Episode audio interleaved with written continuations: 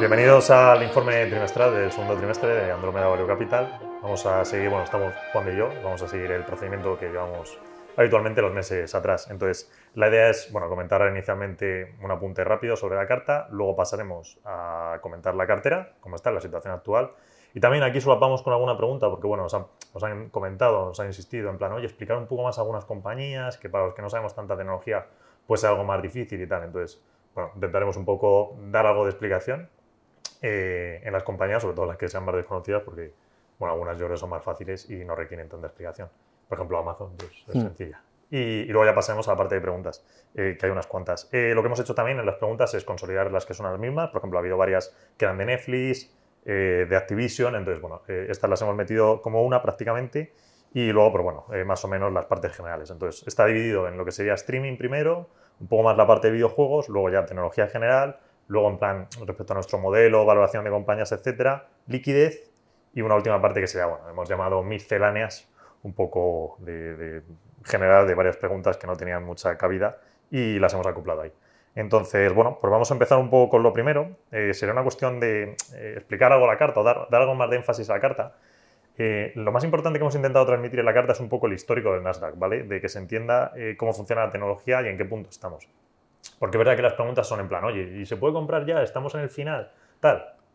A ver, son cosas que realmente no se saben. Independientemente de que estemos más centrados o menos en el ámbito macro, que es algo que nosotros miramos, pero que no es el foco del fondo, ni mucho menos. El foco del fondo es siempre pues tecnología, eh, cómo hacer las compañías y bueno, residualmente es verdad que el VIX lo miramos algo, sí que es importante. Alguna vez hacemos algunas operaciones de VIX, eso es cierto, pero, pero vamos, al final la cuestión es qué va haciendo cada una de las compañías o cada uno de los sectores, cómo van avanzando, sobre todo esa curva que, están mostrando, pues en qué punto estar de la curva. ¿no? Estar en una fase muy inicial que se llama early adopters, los primeros, los tempranos que lo adoptan, o estás en una fase más madura que tal vez puede tener menos sentido y tal. Entonces, ese es el 90% de nuestra focalización. Entonces, bueno, ¿qué queríamos transmitir en la carta con, el histórico del Nasdaq? Pues entender un poco qué es lo posible o qué, sería el peor escenario de las cosas que podrían pasar. Entonces, tecnología es un sector que evidentemente pues, va a acompañar igual que el mercado general. Si el mercado general sube, pues va a subir. Si el mercado general cae, va a caer. Pero normalmente siempre va más acelerado. Es decir, lo que se llama con la beta mayor, ¿no? Suele tener más volatilidad, con lo cual los movimientos los enfatiza más. Si sube, va a subir más. Si cae, pues va a caer más. Entonces, sin lugar a dudas en este aspecto. Eh, ¿En qué punto estaríamos? Pues es muy difícil valorarlo, es muy difícil. Eh, en un escenario muy negativo, pues todavía faltarían algunos meses más para que la situación se fuese aclarando. Eh, a ver, es algo que tampoco sabemos decir nosotros. en, qué, ¿En qué punto? De, pues no sé, ¿estamos en 1973 y todavía queda un año más? ¿O es algo más comprimido en el tiempo? Bueno, en fin, no lo sé. En cualquier caso, sí que, atendiendo a las cosas tangibles, es que el ratio está barato el ratio Andrómeda, entonces, pues el ratio Andrómeda no es algo que funcione inminentemente y que te diga, bueno, pues ya mañana las valoraciones van a subir, no, lo que te indica es a largo plazo en qué punto estás comprando, entonces sí que es verdad que estás comprando barato. ¿Significa eso que el ratio Andrómeda se puede poner todavía más barato en un caso hipotético de recesión que se cumpla? Sí, absolutamente. Y ahí viene un poco nuestro trabajo que luego ahondamos ahora cuando entremos más en cartera, pues oye, de valorar cada compañía, que lo que estamos haciendo a nivel de cartera, etcétera. Pero a nivel general, si uno piensa en tecnología, que es como hay que entenderlo, y por eso hemos puesto el histórico, pues hay ciclos altos, hay ciclos bajos. Ahora estás en un ciclo bajo. Históricamente, los ciclos bajos es el momento donde la tecnología mejor funciona, donde realmente hay que invertir en ella. Lo que pasa es que, claro, no sabes si el ciclo bajo acaba hoy, acaba el mes que viene o acaba dentro de seis meses. Entonces, bueno, evidentemente las economías pues tienen sus complejidades ahora mismo y no son complejidades que se vayan a solucionar inminentemente, pero bueno, la bolsa siempre va adelantando, entonces pues no sé, no sé si estamos en el mínimo, no sé si puede caer algo más. En fin, eh, a nivel de compañías, pues eso, eh, cada una tiene sus particularidades y yo creo que es un poco lo que, lo que deberíamos abordar. Entonces, bueno, dicho esto, que, que, en el peor de los casos lo que queremos decir es que es un ciclo bajo, pero todos los ciclos bajos acaban y las cosas se recuperan. Entonces, no sé si esto durará más o menos, pero lo que está claro es que dentro de unos años esto se ha eliminado y sigue estirando hacia arriba, entonces no tiene más. Si nos ponemos en un caso muy negativo, que esto es como 1973-74, pues sí, todavía quedan unos meses difíciles y luego la remontada hacia arriba. Pero es que, la remontada hacia arriba siempre ocurre y ocurre de manera rápida. Entonces, pues sí, en un escenario muy negativo como el 73, pues esa remontada pues se hace de varios años, dos, tres años, depende un poco. Entonces, bueno, pues al final, desde máximo de ciclo a que cae, a que recupera, pues en un escenario muy negativo pueden pasar cuatro o cinco años, depende. Tecnología va un poco más rápido, digo, casi a nivel general de mercado. Pero bueno, que ahí está el histórico del Nasdaq, entonces se puede ver, se pueden hacer los cálculos y se pueden ver que efectivamente hay años negativos. De hecho, hay años muy negativos. Eh, pues, no sé, por ejemplo, en 1900, eh, no, sé, es que eh, desde el 73, 74, esos son malos. El 90 fue un año malo. Luego, evidentemente, la burbuja.com, el, el crack, la crisis financiera, pues evidentemente esos fueron años malos. Pero incluso con la crisis financiera, al poco, a los pocos meses, ¿qué fue? Eh, es que, por ejemplo, crisis financiera, el Nasdaq hizo un 40 menos 5 en negativo y al año siguiente te hizo un 43,8. Entonces, pues sí, todavía no lo había recuperado, pero ya casi estabas en break-even. Y al año siguiente que te hizo un 16,9, pues ya lo había superado. Es decir, ya hmm. ese mínimo hiciste mínimo, caíste, tocaste y ya otra vez para arriba. Entonces, pues bueno, es así. No sé en qué punto estaremos. 2022 evidentemente no va a ser un buen año, pero estaremos ahí recuperará y luego tirará hacia arriba. Y ya está. Y cuando tira hacia arriba ya no volverá a este punto. que no hay más. Entonces, bueno, pues un poco de paciencia y, no hay mucho más. Entramos en, cartera ya. Venga, pues vamos en cartera. Hacemos un repaso, como hicimos eh, el trimestre pasado, que yo creo que fue una idea bastante buena, a la gente le gustó, de comentar cada una de las compañías, ¿vale? Eh, sobre todo las que creo que sean un poco más eh, complicadas, podemos comentar respecto al negocio. Entonces, bueno, más o menos cómo estaría hoy, que no hay mucha diferencia de lo que es el, el dato del trimestre, prácticamente mm. no hemos hecho nada, movimientos propios de mercado. Bueno, pues estarían, estaría Unity, que es la compañía de videojuegos, el motor gráfico, eh, yo creo que ya es bastante conocida, tiene dos partes, tiene la parte del motor gráfico, tiene la parte de publicidad, realmente pesa un poco más publicidad. Eh, pero bueno, los, dos lados los encontramos interesantes. Bueno, y por ponerlo en una línea, que es lo que nos pedían también, para hacer los juegos, los videojuegos y para poner anuncios en los videojuegos. Sería una forma sencilla de explicarlo. Porque también nos pedían que explicáramos de forma sencilla y sucinta de qué van ¿no? estas empresas. Entonces también vamos a aprovechar eso. Pues sí, eso es. Entonces, está dentro de la parte para nosotros más de publicidad, ¿vale? Más que porque pesa más publicidad eh, dentro del negocio, entonces para nosotros ahora mismo es publicidad. Dentro de unos años, pues si la parte del motográfico pesa más, pues la consideraremos más motográfico y podremos valorarlo más pues, eh, con un Autodesk, por ejemplo, ¿no? Algo así que por cierto hubo una, bueno, Flavio hizo una exposición hace relativamente poco en, en eh, Value Investing FM, eh, que está colgada, yo creo, ¿no? Sí, de, Unity, de, Unity, Que por si alguien quiere profundizar algo más en el negocio, pues está ahí, porque tenemos, publicamos datos de fondo. No, depende de nosotros, creo que la colgaron, pero, pero, si no la colgarán pronto, sí, estará ahí. Bueno, eh, siguiendo. luego tendremos Amplitude, que a ver, Amplitude de manera fácil es la que se dedicaría a la parte analítica dentro de lo que se llama un Customer Data Platform. Entonces, ¿qué es esto? Un Customer Data Platform es una plataforma de extracción de datos de tus clientes, de manera sencilla, ¿vale? Es como un almacén de datos donde tú intentas analizar a tus clientes para hacerles el mejor marketing posible. Entonces, ¿qué es lo que consigues con Amplitude? Pues consigues una parte analítica, sobre todo también de lo que se llama mucho A-B testing, es decir, hacer pruebas de A o de B. No, pues de manera muy fácil. Lanzarle a, distintos clientes distintos tipos de anuncios para ver cómo responden. Y viendo cómo responden, dices, vale, pues tengo que lanzar más de este tipo de anuncios. Vale, pues eso es lo que ayudaría a Amplitude. Eh, ¿Por qué nos gusta Amplitude? Porque es un mercado bastante nuevo, hay competidores fuertes con características algo legacy, algo antiguas, como Adobe, por ejemplo, entonces sí que Amplitude está rompiendo bastante en este sentido. Les falta todavía fuerza, les falta equipo de ventas, les falta llegar a empresa más grande, Enterprise, lo que se llama empresa Enterprise, ¿no? que es pues, Fortune 500, Fortune 2000, Global 2000, este tipo de compañías, compañías grandes, pero la tendencia la tienes. Y, eso, Adobe no está tan bien posicionado, Salesforce también está metido, Salesforce eh, también llega algo tarde. Bueno, tienes a Google, sobre todo, aparte de Google Analytics, que, sí que con Google se nota claramente la diferencia. De hecho, lo que están haciendo ahora mismo es más robar a Google. Entonces, bueno, pues eh, las proyecciones son, son bastante buenas de amplitud. Y para nosotros entraría, pues bueno, las típicas compañías más eh, IT típicas. O sea eh, ah, bueno, técnicamente sería como ad marketing o tech marketing el concepto, pero bueno. Sí. luego sería Trade que esta sí que es publicidad, bueno, explica tú Sí, eh, bueno, es una herramienta que utilizan eh, las agencias de publicidad y también algunas empresas para colocar, eh, pues para anunciarse, ¿no? Para a nivel programático, pues intentar poner su anuncio en, las, en los activos o en los sitios que ellos creen más convenientes según un público objetivo que quieren alcanzar. y que ha tenido mucho éxito, por ejemplo, en el sector de Connected TV, de streaming, eh, con publicidad. Que es, por cierto, uno de los sitios donde va Netflix. Eh, Efectivamente. Entonces, bueno, pues, pues eh, perdón, que se me ha, no, he comentado el, peso, pero está en... Bueno, lo digo yo, el peso 0,27. Sí, 0,27. Y nada, este sería, en el, en el, en el gráfico que tenemos que llaman pie chart, en, el, en, el, este, en la tarta o eh, que es donde vienen los pesos como agrupados las posiciones, pues esto estaría dentro de la parte de, de AdTech eh, o de anuncios o dentro de este sector de, pues sí, de AdTech sería. Hmm. Luego tendríamos Monday, que bueno, Monday sencillamente es una app eh, de gestión de proyectos, básicamente de pues, tu equipo, como lo, como lo pues, eso de gestión de equipos, básicamente, más parecido a Jira, pero pasa es que Jira es como más avanzada. Bueno, Monday en este sentido es un poco más sencillita. También se está metiendo para otros equipos, equipos de mm. marketing, equipo de ventas. Entonces, bueno, pues es sencillamente una herramienta de control. Asana es una muy parecida. Hay varias en el sector. ¿Qué tiene interesante Monday? Aparte de la sencillez y tal.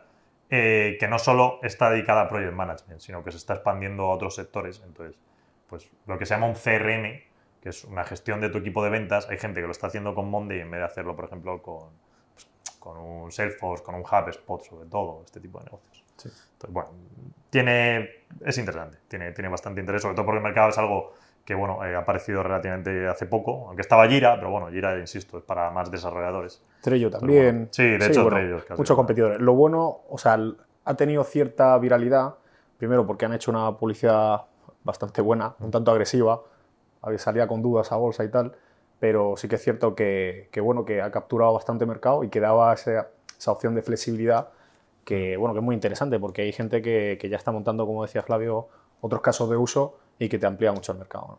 Sí, más se extiende como la pólvora. Una vez entra en la empresa, pues crece muchísimo. El único peligro es si Microsoft aquí acaba haciendo algún movimiento, porque tiene por ahí ellos una cosa, que es lo de las tablas, esto. Eh, Table, no sé cómo se llamaba el nombre. Eh, entonces, bueno, no lo han explotado, pero si alguna se metiese en el sector sí que sería Todos están detrás y sí que tiene sentido, lo que pasa es que van un poco lentos. Google también mm. eh, tenía algo en el área que se llama 1051, creo que es la parte mm. de Venture Capital, donde hacen ciertos desarrollos eh, más pues, experimentales, por así decirlo, y complementaría muy bien toda la, toda la, parte de utilidad o de herramientas de utilidad o de, de, trabajo que tiene ahora mismo Google. ¿no? Entonces, bueno, son dos riesgos que hay por ahí. Luego la siguiente sería AppLovin, que también es empresa de publicidad y de hecho es un competidor directo de Unity en, publicidad. Entonces, básicamente, pues lo que te permite es, eh, cuando tú estás jugando un videojuego en el móvil, que te aparezca publicidad ahí. Eso lo sueles hacer. Una de las herramientas que puedes utilizar es AppLovin. Entonces, a nivel tecnológico es el que tiene la herramienta más potente.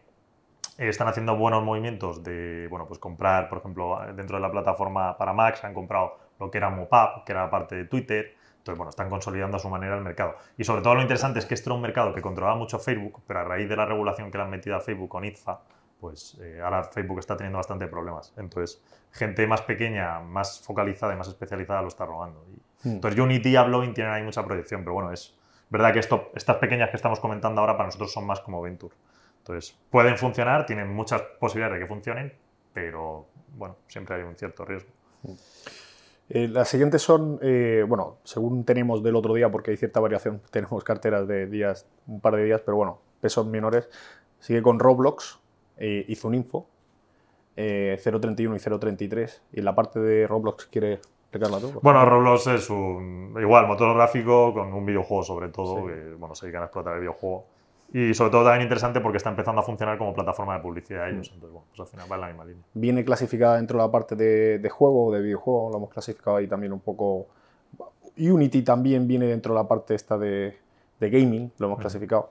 Eh, y bueno, la siguiente sería Zoom Info, que es, eh, bueno, pues los datos para hacer... Es una herramienta que utilizan las empresas para eh, conseguir datos que sean relevantes y buenos para hacerles más, más eficientes el contacto eh, para poder abrir negocio. Es decir, pues yo soy el jefe de ventas de una compañía, vamos a poner que soy de Personio y quiero contactar con el jefe de recursos humanos de Acciona. Pues a través de esta herramienta puedo conseguir eh, el contacto de la persona con la que tengo que hablar. Y lo bueno con respecto a competidores es que eh, los datos, en primer lugar, están muy bien posicionados con respecto a regulación, que es uno de los riesgos que más se ha comentado en el mercado con GDPR, CCPA y toda la regulación tanto en Europa como en Estados Unidos con respecto a la privacidad, que de hecho les va a servir para monetizarlo, dado su buen posicionamiento y cumplir con las normas y todas estas cosas. no solo a nivel propio, sino también haciéndoles que cumplan la regulación la empresa externa o las empresas las que apoyan. Y luego con respecto a competidores, pues tienen eh, una... Los datos son mejores y eso les permite un retorno a la gente que utiliza esta plataforma pues mayor, que se traduce, o sea, son eficiencia a la hora de trabajar. Hmm. Eh, bueno, estas serían más o menos las que hemos comentado, porque ya estoy viendo que no hay ninguna, las de publicidad, y hay un motivo de por qué publicidad está abajo, porque sí que es verdad que vamos notando a este trimestre principalmente. Eh, bueno, a ver, ha habido varias fases. El año pasado ya notamos la entrada en juego de IFA, entonces eso nos hizo reducir el sector. Ahora lo que hemos notado es desaceleración clara en el sector. Entonces, no son interesantes a largo plazo, pero a corto plazo pues no podemos estar muy alcistas porque se va a cortar presupuesto en estos negocios en general. Entonces, bueno, pues por el momento simplemente aguantar un poco. Ha sido una especie de montaña rusa, porque un 2020-21 quizá a principio bastante bueno. Eh, luego salió la regulación ATT de Apple, que prácticamente se cargó eh, todo, toda la parte de, de anuncios a nivel ads y tal, a nivel móvil, eh, en el ecosistema Apple, que sabemos que es la mitad del mercado. Y bueno, pues todavía hay dudas eh, con respecto a un tema que es el fingerprinting, que lo hemos comentado en algunos podcasts eh, de Noctua News. Y por otro lado, el tema de eh, la eliminación de cookies por parte de Google en 2023. Se habla que en septiembre, las últimas noticias que tenemos por ahí van a estar. pero bueno, esto genera ciertas dudas en el sector, sobre todo en un momento donde pues, había un cambio de cromos. Por ejemplo, en este caso con lo de con lo de IFA, en concreto con lo de la regulación de Apple por la privacidad y tal, pues un cambio de cromos entre Facebook y, Apple eh, grande, grande. Vale, luego tendríamos eh, Salesforce, que bueno, pues es una herramienta de CRM, de Customer Relation Management, que básicamente es la gestión del cliente, como tu equipo de ventas, la herramienta que utiliza tu equipo de ventas para vender tu producto, dicho fácilmente. Y bueno, pues simplemente es que es un líder Salesforce y bueno, pues está ahí, no tiene mucha novedad, sigue funcionando, siguen creciendo a su ritmo, no tiene más. Worday también está ahí prácticamente en el mismo peso. Worday es la misma idea, pero para recursos humanos. Pues tu software de gestión de recursos humanos se han ido metiendo en finanzas. Bueno, realmente Salesforce hay que reconocer que la ejecución aquí ha sido mejor, Worday ha tenido sus puntos y todavía tiene algunas cosas que dilucidar de cara a futuro, la parte financiera que les funcione bien, se han metido también en planning, que es verdad que planning les funciona bien y tal. ¿Por qué han extendido un poco el producto? Bueno, pues porque la parte de HR, lo que era recursos humanos, lo han copado, han consolidado el mercado y ya son ellos y Oracle. Bueno, y SAP también está metido en una suerte de depende mercado peleando entre los tres, entonces necesitan vender nuevas cosas y bueno, se han ido metiendo en, estos temas que, bueno, no funcionan mal, pero podrían funcionar un pelín mejor. Entonces, bueno, esos dos para nosotros pues, funcionan bien, no tienen más, eh, crecimientos bastante estables. Eh, bueno, pues no es, es decir, la curva, están ahí a mitad de la curva y bueno, Salesforce un poco más desarrollado, lo que pasa es que Salesforce también ha ido ampliando mucha cosa y le ha ido funcionando. Sobre todo lo de Slack últimamente. Slack, Tableau, entonces bueno, pues, no tienen más, vamos. Eh, luego tendríamos eh, Atlassian, que bueno, pues Atlassian está con la migración ahora al cloud de todas sus herramientas. Entonces, bueno, esto está dando algunos quebraderos de cabeza, la verdad, a los clientes. Y tampoco es que nosotros estemos súper positivos con Atlassian como antiguamente, que sí que estamos más. Hay una parte en la que compite en cierto modo con ServiceNow, que sí que lo está haciendo bien. Sí, esa parte sí. Que es la parte, ya que estamos, lo comentamos, es, eh, bueno, Atlassian tiene ciertas ramas de negocio. Eh, una de ellas, en la que compite ahora en mid-market con ServiceNow y donde lo está haciendo muy bien, es la parte como de apoyo a la empresa por detrás a la hora de cuando pues, un empleado entre la empresa le tienes que dar el, el teléfono móvil, el ordenador, cuando tienes un problema a nivel de recursos humanos con la nómina y tienes que poner un ticket eh, para resolverlo, pues todo ese sistema que es como la columna vertebral a nivel operativo, back office eh, de la empresa, pues se gestiona con ellos. Y están teniendo bastante éxito ahí, que eso es bueno por otro lado, por, esa parte. Y así más de Atlassian, otra cosa que se comenta es la parte de, pues de Bitbucket, hay cierto ruido, que es eh, una, un segmento de, del mercado que lo que hace es servir de apoyo o es la herramienta que utilizan los desarrolladores a la hora de hacer apps. Apps o tipo de programa de, desde una app de un, del, teléfono móvil a eh, un sistema que utilice una empresa en su, eh, pues a nivel operativo, en su día a día de trabajo. Efectivamente. Sí, que es un poco, ahora, ahora con GitLab lo comentaremos esa parte. Bueno, luego estaría eh, Bill, Bill.com. Eh, bueno, a ver, Bill es pues, una herramienta de ERP para medianas empresas, eh, pero bueno, al final, un poco lo que tú utilizas a nivel de hacer los pagos, de contabilidad. No contabilidad exactamente, ¿vale? Porque es que esto luego tiene mucha amiga por detrás, entonces no es contabilidad, pero bueno, estás ahí.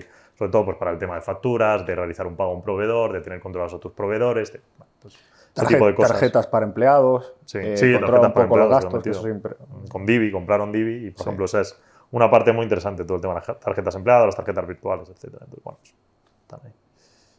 Vale, eh, siguiente, venga, comenta tú alguna no. Adyen, tenemos, eh, bueno, en este tramo de 0,50, vamos, podríamos decirlas, porque ya hay unas cuantas que hemos dicho, de- del 0,50 a casi el 1, eh, nos faltaban. De más bajo, de peso menor a peso mayor, tenemos que no hayamos comentado Adyen, por ejemplo. Confluent, eh, Brace, Freshwork y HubSpot, que yo creo que tienen mucha relación, por ejemplo, eh, pues bueno, Adyen es verdad que ha sufrido un poco con el tema del gasto, ellos eh, son la plataforma en... eh, Una de las características, bueno, para empezar, la descripción de Adyen más simple es, pues oye, cuando tú vas a comprar algo por internet, los señores que te permiten realizar esa transacción o uno de los que te permiten realizar esa tran- transacción en un porcentaje bastante alto son Adyen.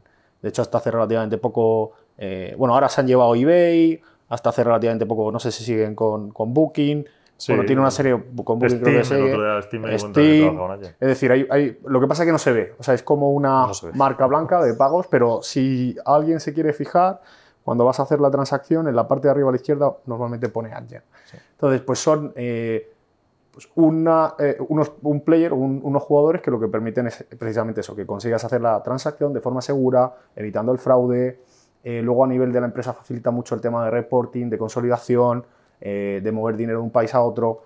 En fin, fa- facilita la vida a las empresas y además es una plataforma moderna que, pues bueno, que permite también eh, trabajar con, con, eh, dando apoyo a plataformas, por ejemplo, con, Light, con Lightspeed creo que trabajaban, eh, eh, y con, con alguno más, ¿no? Competidores así modernos, pues tenemos a Stripe, por ejemplo, que es americano, poco eh, viene de la parte baja del mercado hacia arriba, Adyen solamente o suele históricamente trabajar con empresas grandes, un Nike, un etcétera. Y, y bueno, pues ha sufrido un poco con el tema de, de esta desaceleración de consumo que estamos viviendo y demás, pero está muy bien posicionado, sigue robando cuota a los, a los más legacy que llaman del mercado, que es lo que nosotros llamamos eh, como pues, los, los jugadores más antiguos o que tienen una tecnología quizá un tanto más antigua, que no dan valor añadido, no dan otros servicios extras que pues a día de hoy mucha gente los considera normales, pero que ellos no consiguen eh, sacarlos por ser una especie de Frankenstein de consolidación de money de muchos años. Bueno, estas cosas pasan, ¿no? Y, y es ciertamente la ventaja que tiene, una de las ventajas que tiene. Luego del resto, por ejemplo, podríamos. Eh, Confluent, coméntala tú si quieres. Sí, eh, bueno, lo único así matizar de lo anterior, bueno, no matizar, simplemente a nivel un poco de cómo nosotros pensamos, porque es verdad que las que, en nuestra mentalidad, las que están por debajo del 1%, pues un poco los que más Venture Capital, pero hay algunas que dices, vale, ¿cómo Allen no es Venture Capital, Salesforce no es Venture Capital? ¿Por qué las tenemos abajo? Bueno, porque por datos tal vez no las estamos viendo tan fuertes, pues, alguna particularidad y tal. Entonces, tal vez hay dos o tres por ahí que se nos cuelen que digan, bueno, no es tan Venture. Atlassian, pues Atlassian no es tan Venture, evidentemente, pero bueno, tiene algunos elementos que actualmente, actualmente no están fuertes. Entonces, Sí. nos gustan las proyecciones, pero a nivel de datos, pues Sigue siendo el líder de mercado, pero a lo mejor Claro. pues está en, en un Sí. momento de mercado malo. y Sí, claro, por ejemplo, Atlassian, cogiendo el caso, lo decía Juan de, pues sí, ITSM, que lo que ha explicado Juan de esa parte está fuerte, porque en mi market estás compitiendo con ServiceNow. Pero la parte de GitLab, que ahora llegaremos, que es CICD, ellos con Bitbucket lo han dejado to- totalmente depreciado. Entonces, claro, ahí notas una parte que es el push de mercado, donde te crece mucho, muy fuerte, y Sí. ellos como que lo han dejado. Entonces, porque están centrados en la migración cloud. Entonces, pues hombre, no es lo más óptimo cuando encima la migración cloud está dando problemas a clientes. Entonces, De hecho, Bueno, han reforzado el partner, o sea, el, el acuerdo que tenían de colaboración con GitLab para hacer un poco frente a. Microsoft con GitHub. eso es. Bueno, estas dinámicas. Tiene, tiene ahí, sí. entonces, no sé, dentro de 7 meses o 12 meses, pues nuestra opinión puede mejorar y decir, oye, mira, Bitbucket de verdad no está funcionando, pero el acuerdo con GitLab va fenomenal y... Entonces, bueno, eh, los datos se pueden reforzar y decir, oye, pues mira, vamos, a, a- vamos sumando. Entonces, bueno, las otras compañías que nos quedaban, y esto ya sí que es Venture, serían eh, Confluent, que a ver, Confluent técnicamente es una base de datos, eh, pero bueno, eh, se puede montar como una columna hoy día para la empresa. Entonces, ¿qué te permite? El trabajar con datos en streaming, es decir, datos en tiempo real. Sí. hay cientos de casos de usos que puedes hacer con ella. Normalmente vale pues, para montar eso, una base de datos, de datos en streaming que te permita analizarlos y sacar conclusiones en, en tiempo real. Entonces, es súper potente, tiene la parte on-premise que viene de una open source que se llama Kafka, entonces la parte on-premise no nos interesa realmente, y lo que nos interesa es el cloud. Hmm. Lo que pasa es que esto es súper, súper primario, entonces, Sí, están, están las etapas iniciales. sí, Sí. muy iniciales. Sí que creemos que puede funcionar muy, muy bien.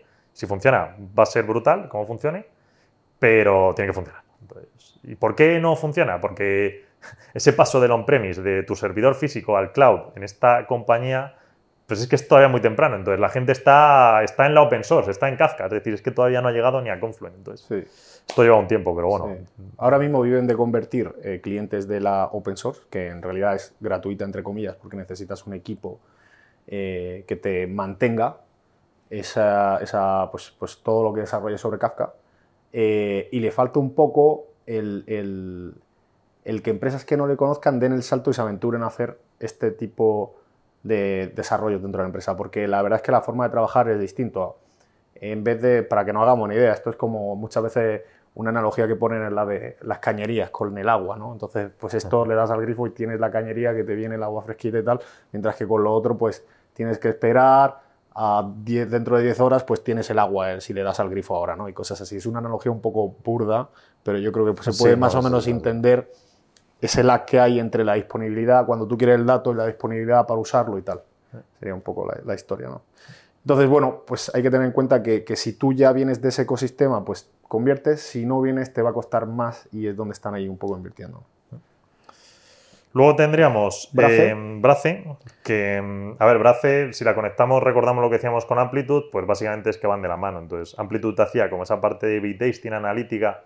Brace es la plataforma, sobre todo, que te permite lanzar publicidad, lo que se llama, eh, bueno, in-apps, ¿no? O la publicidad, las push notifications. este Cuando le sale en el, en el teléfono móvil una notificación Uber. de o Globo. Esa, pues esa Pues es. esas son, es Brace. normalmente el proveedor es Brace. Es. Exactamente, sí.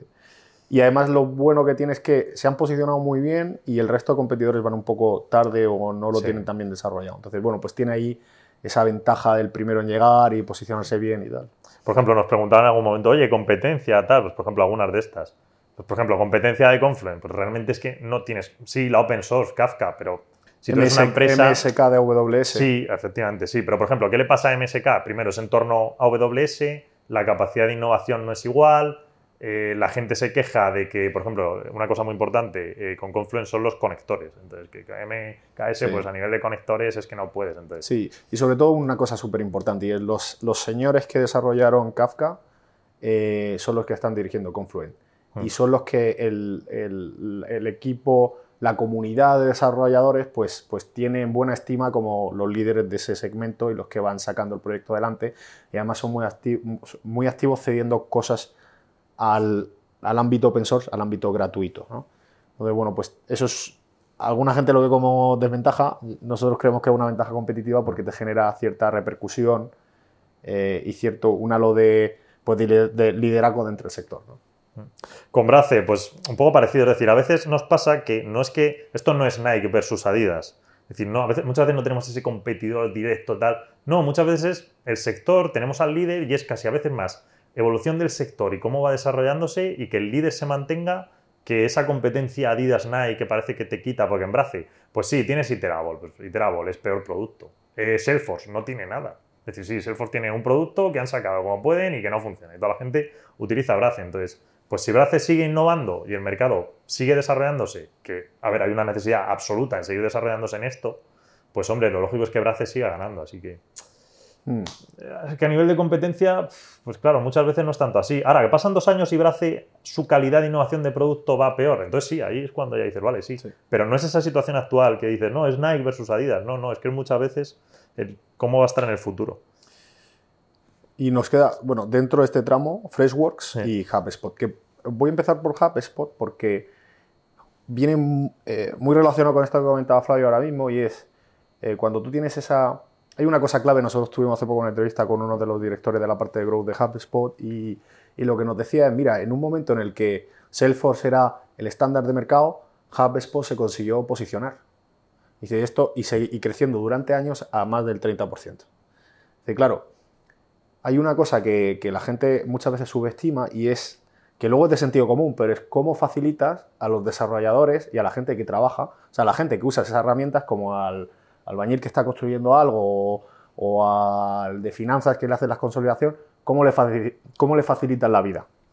Y, una de las formas de facilitar la vida es cediendo información, educando mucho, eh, eh, creando contenido sobre, sobre esa misma marca, educando, educando, pero de forma no sentando cátedra, sino pues dando cosas, pues trayendo lo que llaman los evangelizadores, todas estas cosas que cuesta un dineral, en realidad, pero que si te consigues posicionar ahí y te, la gente te empieza a tener en buena estima como, oye, pues estos señores lo hacen bien, encima me dan facilidad, me dan ciertos vídeos donde yo puedo entrenar, puedo sacar el trabajo y tal, pues, pues fíjate, es un ejemplo claro de, cómo estos señores pues lo pueden hacer bien ahí, ¿no?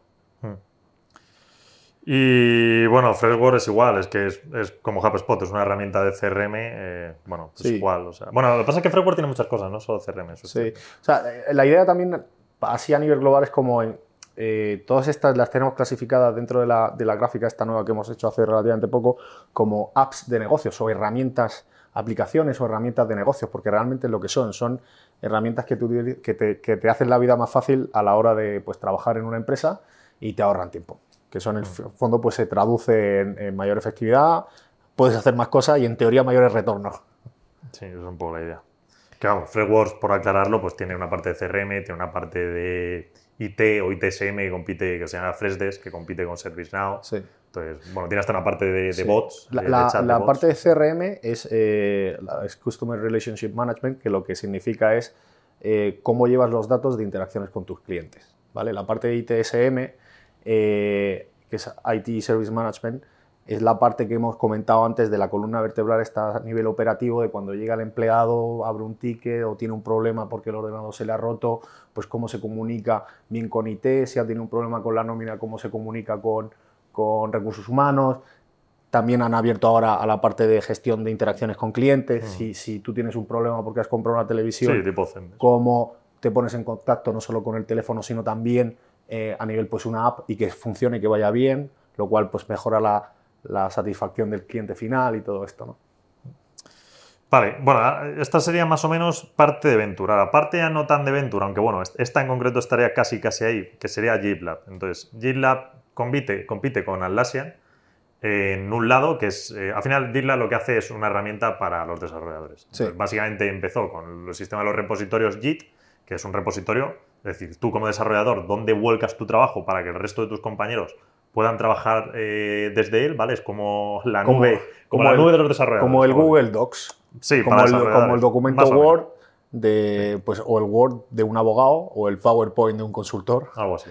Para pues, desarrolladores. pero para desarrolladores, sí. Es la herramienta donde trabajan. Y luego es verdad que a partir de ahí, pues bueno, han ido creciendo en un abanico de necesidades que tienes. Ahora, sobre todo, hay una cosa muy importante que es la seguridad en el código entonces hay varias compañías de Venture que están ahí, pues Lacework, Sneak, por ejemplo. Eh, entonces, bueno, ellos se están metiendo también y, la verdad es que es un mercado enorme. Entonces, bueno, no solo la parte inicial que ya tienen, que puede seguir creciendo, sino lo otro. ¿Cuál es aquí el problema? Y, y por ejemplo, esta sí que es una de esas que tiene una Adidas Nike, bueno, que tienes a GitHub, que es de Microsoft. Entonces, en entornos Microsoft, GitHub, pues es tu gran competidor. Pero, pero bueno, oye, son dos y es un mercado que es que es súper incipiente. Entonces, bueno, Vale, y siguiendo eh, tendríamos, bueno, Amazon conocida, podemos saltarla. Eh, luego, eh, ya entramos más bases de datos. Elastic, que sería, bueno, ya hemos comentado Confluent, que funciona como una base de datos. Elastic es algo distinta, tiene varias utilidades. Una de ellas, por ejemplo, es la indexación. Pues cuando tú buscas en Amazon un producto, yo qué sé, ¿qué puedes comprar? pues un peine. un peine, venga, no me salía nada. Peine, pues tú buscas peine, entonces esa indexación interna que te permite buscar el peine, eh, peine marrón, entonces te sale primero un peine marrón, pues por ejemplo eso se puede hacer con Elastic. Es una funcionalidad. Posiblemente sea la menos interesante Elastic, porque esa ya está más legacy o más depreciada. Entonces tiene cosas más interesantes en lo que es la base de datos para seguridad dentro de las compañías. Eh, vale, siguiente, Mongo. MongoDB, que es eh, una base de datos documental que lo, para lo que se utiliza es para pues todo este tipo de aplicaciones de cara al consumidor final, eh, pues Facebook no sería, pero, pero de este estilo. O sea, sí, base de datos documentales donde no hay transacciones. Eh, a ver, es que me estoy intentando acordar de cosas que se han montado con Mongo ahora mismo. Pero muchas de las. Con Mongo un montón de aplicaciones. Ya, pero casi cualquier aplicación. Sí, ya, ya sí, ¿no? Pero si te acuerdas de alguna sí. Pues hombre, por ejemplo, Uber me acuerdo que utilizaba Mongo. Uber utilizaba Mongo y Elastic para la parte de search también, creo recordar, ¿no? Sí. Sí, al final es una base de datos. Es decir, tú, por ejemplo, necesitas guardar perfiles de clientes, de gente en la base de datos. Fulano de tal, en domicilio no sé qué, pues por ejemplo eso puedes hacer con Mongo, es lo típico. Entonces, o base de datos. Eh, lo, curioso de esto es que históricamente se han utilizado bases de datos eh, relacionales, eh, que lo que hacen es como una especie de tabla, pero inmensa. Y esto lo que hace es archivar los datos de otra forma que es más eficiente a la hora de gestionar este tipo de información, que es más, pues es un post de Instagram o una review de un, de un artículo en Amazon donde no necesitas tener la seguridad 100% de que, esos, de que se va a meter esa review en el momento exacto. O sea, no necesitas tener esa seguridad de que el dato va a estar ahí al momento como en una transacción. Entonces tiene unos casos de uso que la hacen buena para este tipo de aplicación. De hecho, hasta por ejemplo el caso que he puesto yo antes de, con Amazon, se puede hacer con una base de datos hoy día eh, documental como Mongo. ¿Es lo más óptimo? No es lo más óptimo, pero se puede hacer. Entonces ya es que estamos en un punto que a veces estas cosas convergen. Pero sí que es verdad que, ¿por qué al final dices, vale, entonces Elastic compite con Mongo? No, o sea, realmente no acaban siendo casos de uso distintos. No, uno es búsqueda y otro es eh, más aplicaciones. Sí, por ejemplo, Elastic, pues bueno, como yo está más enfocado ahora ya en cosas de seguridad, tal. Mongo no es tanto así, Mongo es súper desarrolladores, para aplicaciones, entonces, bueno, o sea, no, tiene que ver. Entonces, bueno, eh, siguiendo, por ejemplo, otra sería Snowflake, que es un almacén de datos, ¿vale? Entonces, que por cierto, ya aquí estamos en pesos de dos y medio para arriba, que cambia un poco. Sí, a ver, nosotros ya está, para nosotros son líderes claros, están mm. copando mercado, eh, la curva es clara, es una curva relativamente inicial y bueno, pues están ahí. La siguiente es 2,80 de peso y es Octa, que eh, bueno, es dentro, está dentro de la parte de ciberseguridad y en concreto en la parte de validación y verificación de que un usuario es tal y quiere acceder a determinados recursos. Sí, una aplicación, por ejemplo, típico. Quieres entrar. Esto, a ver, ellos empezaron en empleados, luego es verdad que se han movido también mucho a cliente. Hmm. Pero yo qué sé, una aplicación. Quieres entrar en tu cuenta de Globo y tienes que hacer pues, el login. Pues, por ejemplo, podrías hacer con Octa. Efectivamente. Lo normal o el origen es, si tú eres tu empresa o tú estás trabajando en una empresa y necesitas acceder a un servicio de la empresa que te hace el login de, oye, tú eres el empleado, pues eso lo normal se hace con Octa. Y esto ha crecido mucho, sobre todo por lo que vemos del trabajo híbrido, hmm. de que no estás dentro de tu pues de tu, eh, del edificio de la empresa, que ahí estás protegido, te conectas a una red protegida, sino que estás desde casa y tienes que validar en todo, todo momento quién es quién y quién se está conectando y accediendo a qué recursos. Competencia de Octa, pues por ejemplo Microsoft. Ping, pero Ping no es tanto, Microsoft es bueno, un poco más... Que he dicho esto, Microsoft está por aquí, pero bueno, no hace falta que la comentemos. 283 tenemos a HashiCorp, también engloba dentro de la parte de ciberseguridad, aunque es más conocida por Terraform, pero sí que es verdad que la parte de revenues más importante es la parte de Vault, que sigue también, o sea, tiene ahí un aspecto de, pues de policy o de, seguridad, del ver que las políticas de acceso de cada empleado y tal son correctas y tal, y sobre todo en esta herramienta que en concreto se dedica a desplegar código eh, de infraestructura de, cloud en concreto, que es decir, oye, pues yo necesito tantos recursos, pues los tengo que activar y los, te lo hace de forma sencilla, por así decirlo. Hmm. A ver, por ejemplo, Terraform, ¿qué pasa? Pues que, a ver, es bastante inicial, eh, la gente la utiliza en la versión open source, no la paga, entonces bueno, tiene sus... Ahora bien, productos, productos fantásticos, entonces... Y sobre todo viendo los clientes que lo tienen, cómo siguen expandiendo lo que están consumiendo, pues dices, ostras, aunque no estén monetizando ahora tanto, pues lo normal es que moneticen, sin contar las otras herramientas que dice Juan, de que es que van por detrás y oye. Sí. Bueno, Baul es, ha sido un éxito. Sí, Baul ha sido un y luego tienen otras como Consul, Nomad y demás que algunas, pues, pues oye, está, algunas cuestan más, otras cuestan menos, pero bueno, están. Sí, esas, son más, esas son más tempranas. Sí. Vale, luego tendríamos Alteris y nuestra relación con Alteris, porque la tuvimos hace mucho tiempo, luego nos salimos, ha tenido bastantes problemas, de hecho, bueno, desde que nos salimos siguió cayendo y ahora hemos vuelto a entrar, y hemos vuelto a entrar con un peso relativamente alto. Entonces, ¿qué pasa en Alteris? Eh, pues que han hecho una conversión del producto a una solución bastante cloud. Luego también compraron eh, estas de eh, Tribeca, ¿era Tribeca? Tribeca. que es para la parte, bueno, ellos sobre todo se dedican a analítica un poco de machine learning, analítica un poco más inteligente, ¿vale?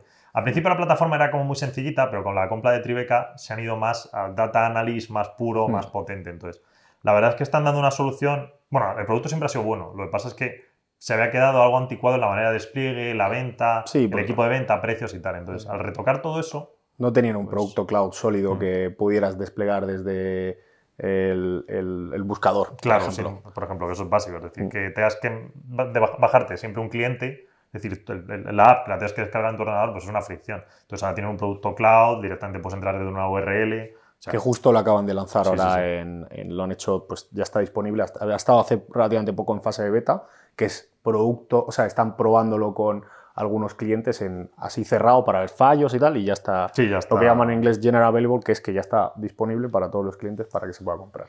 Entonces, pues nada, la verdad es que el consumo ahí lo estamos viendo muy bien y pues bueno, ya sabemos cómo era el producto, cambiaron la directiva, es decir, han reenfocado todo, como la manera de venderlo, han, han reajustado el producto. Entonces, Sí. está funcionando y bueno, pues mientras siga así, pues genial. Vale, luego entraremos un poco en parte de seguridad, que a ver, eh, sí que es verdad que es, ¿por qué las de seguridad nos pesan tanto ahora arriba? Bueno, porque es sin lugar a dudas el sector que estamos viendo eh, más, Más fuerte. Sí, más fuerte que está aguantando. Como, en, como el anterior quarter, que Bueno, también lo avisamos. sí. En el anterior creo que estábamos en un cin- 45% de peso y en este estamos en un 55% aproximadamente de ciberseguridad. Eh, todos los otros sectores pues están teniendo sus particularidades. Ciberseguridad se mantiene. Entonces, bueno, pues, pues, pues nada, sé qué más. ¿dónde Voy, estamos? est- 397 Qualys, 407 Palo Alto Networks, Mm. 424 Cloudflare, 455 Dynatrans, 502 CyberArk, eh, 580 Sentinel One, 654 Datadog, eh, 657 ServiceNow. Está Bueno, en- Datadog técnicamente no es seguridad. Sí, no, y tampoco, y Dynatrans, ¿no? Hay- Eso, observabilidad las comentamos. Ahora han sacado sí. paquetes de seguridad, pero bueno, es incipiente, no pesa mucho a nivel revenues. Ah. 726 Zscaler y 814 CrowdStrike. Mayoritariamente ciberseguridad en las partes altas de la cartera. Entonces, bueno, pues por comentar todas en paquete de ciberseguridad y tampoco hace falta vayamos Sí, una con bien. una, porque es que, es decir, al final, bueno, es verdad que el sector tiene muchas particularidades. Entonces, sí que hay algunas un poco más legacy, algunas un poco más modernas. Lo que pasa es de las legacy es que están haciendo cosas de, de las modernas, es decir, están, pues han reestructurado, por ejemplo, Palo o Qualys, han reestructurado el producto, han comprado mucho, eh, se, se han volcado bastante en dar soluciones al cloud, entonces, bueno, pues hay que estar bastante positivo ahí porque está funcionando, el producto que tienen, el bueno y tal. Y luego las que son modernas puras, pues tipo Sentinel, tipo Zscaler, tipo Crowd, las soluciones que dan son muy distintas entre ellas, pero, pero bueno, eh, es una necesidad absoluta el tema de ciberseguridad. Y, bueno, pues es que, a ver, por ejemplo, por comentar un pelín, Sentinel One, CrowdStrike, pues son como los antiguos antivirus, pero en la edad mo- moderna, no tiene más. Eh, y Zscaler, que ahí pueden coincidir un poco, pues bueno, al final son los que se llaman de Zero Trust, es decir, lo que hacen es como un bloqueo de tu red, de manera que, mm, bueno, pues todo lo que es la red, se, lo que es el antiguo firewall, pero a nivel virtual. Se bloquea, no da entrada de fuera y tú todo controlas el perímetro por dentro, entonces da cierta protección.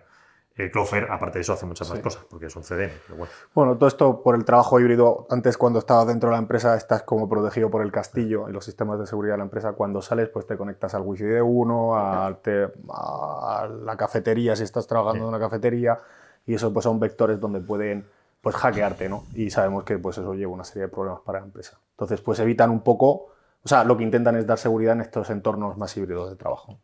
Pero bueno, aunque no fuese híbrido el entorno y fuese totalmente tal, la necesidad sería igual, porque hoy día es un must, es decir, hasta casi, casi ya, aunque digan, mira, es que el Zero Trust me da igual, si es que da lo Sí. mismo, por protocolo gubernamental te lo van a imponer. Usted es una compañía grande y usted tiene que tener un sistema Mm. de Zero Trust por narices. Igual que tienes que tener un sistema como Okta implementado a nivel de, del CIAM, de cómo entras en, Sí. en la seguridad del cliente. Entonces, pero bueno, que la necesidad de los, de los que llaman Chief Security Officers, del director de la parte de seguridad de la compañía, es implantar todo esto. Entonces.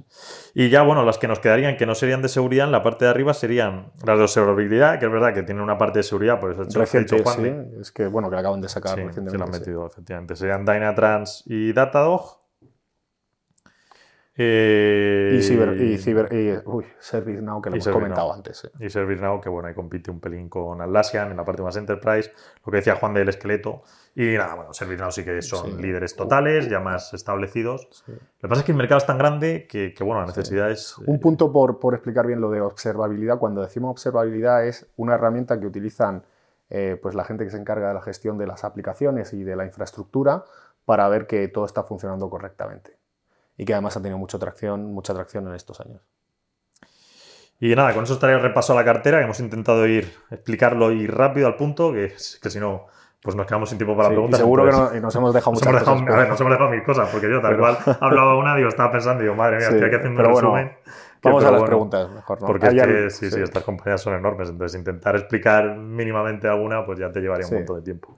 Yo creo que lo que hemos explicado a todo este rato, podríamos coger una compañía y hablar solo de esas terras. Sí, sí. Pero bueno, que, bueno, vamos por la- con las preguntas. Entonces, bueno, la primera parte que hemos hecho es un poco la de streaming, porque sí que ha habido varios. Y es verdad que creo que en el podcast nosotros hablamos bastante del streaming, Sobre todo en estas últimas semanas. sobre todo en estas últimas semanas, porque ha habido mucho movimiento, nos interesa. Y bueno, hemos estado, como creo que se sabe, muchos años invertidos en Netflix. Y entonces, bueno, pues oye, lo seguimos, eh, vamos, y que aparte de media siempre nos interesa, entonces estamos ahí muy pendientes. Ahora mismo no tenemos nada en cartera, pero seguro, seguro que en algún momento a futuro tendremos, porque es así, es un sector que tocamos y estamos siempre ahí, entonces nada. Bueno, entonces la primera nos preguntan si entraremos en alguna empresa de streaming. Y también nos dicen que si creemos que las retransmisiones deportivas son un aliciente o no tienen sentido, eh, bueno, ya que los clubes lo intentarían a la larga por libre, etcétera. Bueno, ya lo han intentado, ¿no? Ya lo he intentado, está ahí. Ahora el Real Madrid con, con la alianza esta, Ah. luego no es tan fácil. Eh, y luego si tiene, también a- al hilo de esto, yo creo que comentamos un Mm. poco así, eh, Sí. que si tiene sentido invertir en Netflix después de la caída. Eh, yo no sé si dar un poco de contexto para quien no haya estado siguiendo esto, es que Netflix, pues en el- la última vez que presentó resultados, hace un mes y poco, eh, pues bueno, eh, los inversores no se tomaron muy bien que desacelerara un poco el tema de los eh, suscriptores, que es el indicador que mira, suele mirar todo el mercado. Entonces, bueno, eh, a esto se le suma que como están viendo cierto frenazo, han optado por, eh, bueno, han dicho que para finales de año, ya de forma oficial, van a tener un, un- un segmento eh, con anuncios. Eh, pues como por ejemplo Spotify cuando no pagas el plan premium, pues igual que cuando tú veas la- el programa de turno, pues te mete tu, tu- pues como la televisión lineal actualmente. Y claro, eso pues ha generado mucha confusión. Nosotros que lo hemos estado siguiendo sabemos que, que, bueno, que a largo plazo siempre todas estas cosas a nivel de ejecución pues son un problema, entre otras cosas porque ellos no tienen know-how, pero hay que tener en cuenta dos cosas. Sí, el know-how es que no saben hacerlo. Sí, eh, perdón, eh, exacto. Eh, en primer lugar, que bueno, pues somos conscientes de que hay un cierto periodo de aprendizaje, pero no es una tecnología la que tengan que montar que sea como llevar a alguien a Marte, una persona a Marte que no se ha hecho todavía. Entonces, es, es algo, es algo que, que- que, bueno, pues está funcionando con Hulu y que además se sabe, para la gente que está dentro del mercado, que puede funcionar. Eh, entonces, esto eh, es lo que no está viendo la mayor parte del mercado. Se están centrando más en, oye, me estáis cambiando el modelo porque no vayas a llegar a objetivos y tal. Y sí que es cierto que hay ciertos problemas, como que, pues oye, lo que llaman de, de streaming wars, que, es, que lleva con mucho tiempo y es el, el alto precio que se está pagando por el contenido, también la entrada de nuevos jugadores en el mercado, como Disney, eh, que ha venido muy fuerte con Disney Plus, Apple con Apple Plus también sacando, que además ha llevado varios premios, a pesar de tener un catálogo más reducido, eh, Amazon Prime también haciendo presión, en fin, pues bueno, es normal que haya dudas, ¿no? Es normal que haya dudas. Entonces, a ver, hombre, la de la. ¿te- ¿Tiene sentido invertir en empresas de streaming? A ver, si el problema es eso, que es que hay varias. Eh, hay varias, es decir, ahora están compitiendo demasiado. Esto, esto originalmente sí que ha pasado con el cable, porque siempre ha habido varias, siempre ha habido cuatro, cinco, pues bueno, Fox, Disney, eh, Comcast y luego Showtime con CBS, que bueno, eran. Sí. De hecho, antiguamente estaban separadas, ahora son el mismo negocio. HBO Max también. sí. Entonces, eh, a ver, eh, o sea, lo, lo ideal sería, bueno, en Showtime, CBS no he dicho Paramount, que también pertenece a la familia, que están separadas. Pero bueno, eh, eh, claro, a ver, lo idílico sería que no hubiese tanta, porque ahora mismo hay muchos. Amazon, Apple eh, y el resto de conocidas, HBO Max, Prime TV, etc. Entonces, si hubiese algo menos sería lo idílico. Habiendo aún así varias, es verdad que el sector, pero bueno, sigue en crecimiento y deberían hacerlo bien. Estamos en un problema, en un, en un periodo de Sí, normalización. claro, eso pasa. eh, que vienes con unas expectativas súper altas de una época donde todo iba a ser streaming y de repente, pues oye, la gente está reculando un poco para lanzar. Por Mm. ejemplo, hace poco, ¿quién fue el que comentaba? No sé si era eh, Comcast o alguna de estas que iban a, a enfocarse en hacer franquicias y que iban a pensarse los tiempos antes de llevarlo al servicio de streaming y cosas de estas. Entonces dices, oye, bueno, pues es que ahora hay que adaptarse a, a- a- lo que veníamos de antes, que hemos pasado un periodo, pues el del COVID y tal, que ha sido totalmente eh, pues puntual, extraordinario por miles de motivos, y ahora pues vamos a crecimientos más normales. Pero hay que tener en cuenta varias cosas. Primero, que el mercado también sigue creciendo. lo que comentábamos antes, el mercado digo, de, de, de streaming con respecto al de eh, televisión lineal que va en decrecimiento. Eh, que luego hay que estar positivo con la parte de, de ads o la, el tier este nuevo que van a lanzar dentro de Netflix, que eso es otra cosa tal. Entonces, bueno, pues hay que ser paciente y estar pendiente también de que vayan lanzando contenido bueno, que es el, que es el principal driver de crecimiento. Sí. Y que veamos más cosas como Stranger Things. Y que hagan más. Sí. Entonces, ¿tendría sentido invertir? Pues, hombre, a ver, eh, a muy largo plazo posiblemente Netflix lo haga bien. Eh, a nosotros no estamos invertidos ahora por esto. El sector sigue ahí, entonces sigue ahí, tienes algo de competencia. Ahora está pasando que los precios que estás pagando por todas estas IPs, el precio al productor, el precio al director, eh, a los actores, está empezando a caer. ¿Por qué? Pues porque ha habido un exceso, lo que comenta Juan, de, eh, con el COVID, entonces, bueno, esto se tiene que reestructurar, una situación macro, entonces, bueno, tienes ahí varios temas que van a meter ruido unos meses. Pero, no sé, a ver, yo si tuviese que elegir una, pues posiblemente, o en el fondo creo que si tuviésemos que elegir una, pues elegiríamos Netflix. Pero ahora mismo por esto, pues no, no, no está en cartera. Entonces, Mm. creemos que con lo otro, las otras que hay, pues tenemos más visibilidad. Entonces, bueno, pero vamos. Y lo, y lo de los deportes es verdad que no lo hemos comentado. Y bueno, pues hemos visto ahí a Amazon haciendo cosas, a Apple el otro día. Eh, sí que es verdad que, que ahí puede ser que la jugada sea distinta y son estrategias al final de contenido y de retención más que nada, ¿no? El caso de Apple y Prime es claro que a donde vas es a retener y dar pues una oferta más completa, ¿no? Tiene que ver, pues es lo mismo, tiene que ver o estás súper metido en tu vertical, pues, pues a lo mejor no, pero es un aliciente más para que la gente siga con Prime, ¿no? O con, o con, o con, con el producto del ecosistema de Apple, ¿no? Sí, a ver, yo creo que el deporte va hacia el streaming también. Entonces, pero bueno, eso no, no, no lo puedes evitar demasiado. Sí. Bueno, aparte de gaming, nos preguntan sobre Activision, que como lo va a comprar Microsoft, pues bueno, hay un poco la operativa. Eh, esto es una operativa de arbitraje, entonces, a ver, regulatoriamente se está revisando. Es verdad que nosotros arbitraje no solemos hacer, porque, bueno, pues no le encontramos demasiado interés. Entonces, habría que meterse un poco en el papeleo legal del tema del arbitraje, pues cuántas posibilidades tiene y tal. Eh, bueno, pues bueno, quien quiera hacerlo, o sea, me parece bien, creo que existe la posibilidad, pero vamos, que nosotros al final, pues bueno, sí que estamos un poco más en intentar detectar curvas claras de crecimiento, cogerlas un poco en la parte esa de abajo y mantenerlas. Entonces, bueno, pues con Activision se la va a llevar Microsoft, pues que tampoco... Sí. O sea, vamos, yo creo que se va a llevar, ¿eh? No sé si la harán desinvertir alguna parte o algo, Sí, estaban dando ahora problemas, ¿no? acuerdos, Estaban pero haciendo sí. cierta... pero, pero vamos, yo creo que más o menos estará hecho, entonces no, ahí no veo demasiado. También una parte, ya no tan relacionada con Activision, sino eh, una segunda derivada de esta pregunta es que si eh, vemos tecnológicas europeas, o sea, estudiamos tecnológicas europeas como SAP, Nagarro, IT francesas, eh, dicen por diversificar un poco de Estados Unidos. Pues a ver, realmente no, porque eh, no es tanto por Estados Unidos, es que nosotros vamos a hacer la trazabilidad bastante clara en el tema de los datos, ¿vale? Creo que luego hay alguna otra pregunta, entonces, esto lo hemos comentado ya en varios vídeos, pero volveremos a, a- a enfatizar y a explicarlo una vez más de cómo Mm. hacemos el trabajo de análisis o cómo llegamos a las compañías. Entonces, el problema de estas, a ver, SAP sí, obviamente, con SAP nos cruzamos muchas veces, pero no hemos visto nada en SAP que nos diga, oye, meteros en SAP, ¿sabes? Empezar, no solo, es decir, no, es- no la parte de conocerla, porque la conocemos muy bien y tal, sino en plan, oye, sacarle datos de, es que esta parte justo de SAP está funcionando muy bien, verle el crecimiento, Mm. ver cómo está posicionado. SAP ahí no tiene nada. Entonces, no es que no lo hayamos visto, es que sabemos que no tiene nada. Se mantiene en su línea, tal, ok. Entonces, pues no tenemos interés. Las otras, por ejemplo, ITES francesas, Nagarro, es que nosotros no nos cruzamos con ellas. Nadie nos ha dicho, oye, hay una IT francesa que hace consultoría y que es fantástica y la está utilizando todo el mundo. No. O sea, como esas hay tropecientas y si el mercado te crece, van a crecer. Pero si el mercado no crece, no tienen nada interesante. No hay nada ahí que te diga, no, estos son los líderes y no, no hay nada. Dependen totalmente del gasto IT. Entonces, pues es que no nos las cruzamos, sencillamente. Así que como no las cruzamos, eh, me pueden decir nombres de IT francesas y creo que no, conocer, no conoceré pff, ni la mitad. Porque nadie nos ha dicho, oye, mira, es que esto con esta gente sí que trabajamos, son muy buenos. Lo mismo sí que lo han mencionado, pero Bueno. como no tenía más interés, pues se ha Y pasado. no europeas, sé. eh, bueno, alguna hemos tenido en cartera, como por ejemplo Sí. pues Adyen, que está, Spotify, que está en algún momento. O sea que algunas europeas, Sí, europeas, en sí, cuenta. europeas. Suelen ser europeas tan potentes que llegan al mercado americano y tienen éxito, que es una cosa Sí, difícil. es complicado. Sí, Elastic, por ejemplo, tiene origen europeo, de Holanda. efectivamente.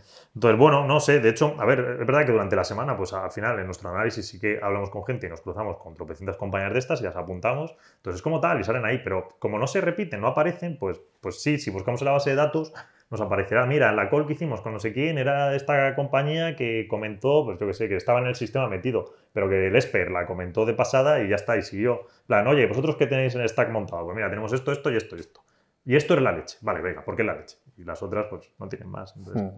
si no se repiten, no empiezan a aparecer, alguien nos dice, pues tampoco vamos a nosotros a explotarla, a hacer explotar por datos. Y al revés tampoco nos ocurre, que tampoco hemos visto nosotros nada, porque a veces sí que pasa un poco al revés. Que dices, ostras, esto no lo estoy tan controlados, pero de repente por aquí han salido los datos y dices, uff, cuidado, ¿eh? Entonces, Mm. pues no nos ha pasado, así que nada, esa parte fuera. Venga, eh, vale, ya entroncando un poco con lo otro, y es que esto lo hemos comentado porque era la misma pregunta de videojuegos que nos hacía un partícipe, entonces venía todo seguido, hemos dicho. Eh, entramos en tecnología, entonces, vale, nos pregunta, eh, ¿cómo- eh, bueno, me gustaría que desarrollases un poco la tesis de Snowflake. Vale, a ver, hemos estado comentando ya un poco sobre la cartera, de hecho hay varias de estas, entonces tampoco nos vamos a enrollar muchísimo. A ver, Snowflake es eso, lo que hemos dicho, es un almacén de datos. Eh, ¿Cuál es su gran competidor? Databricks. Tienes competidores de los cloud.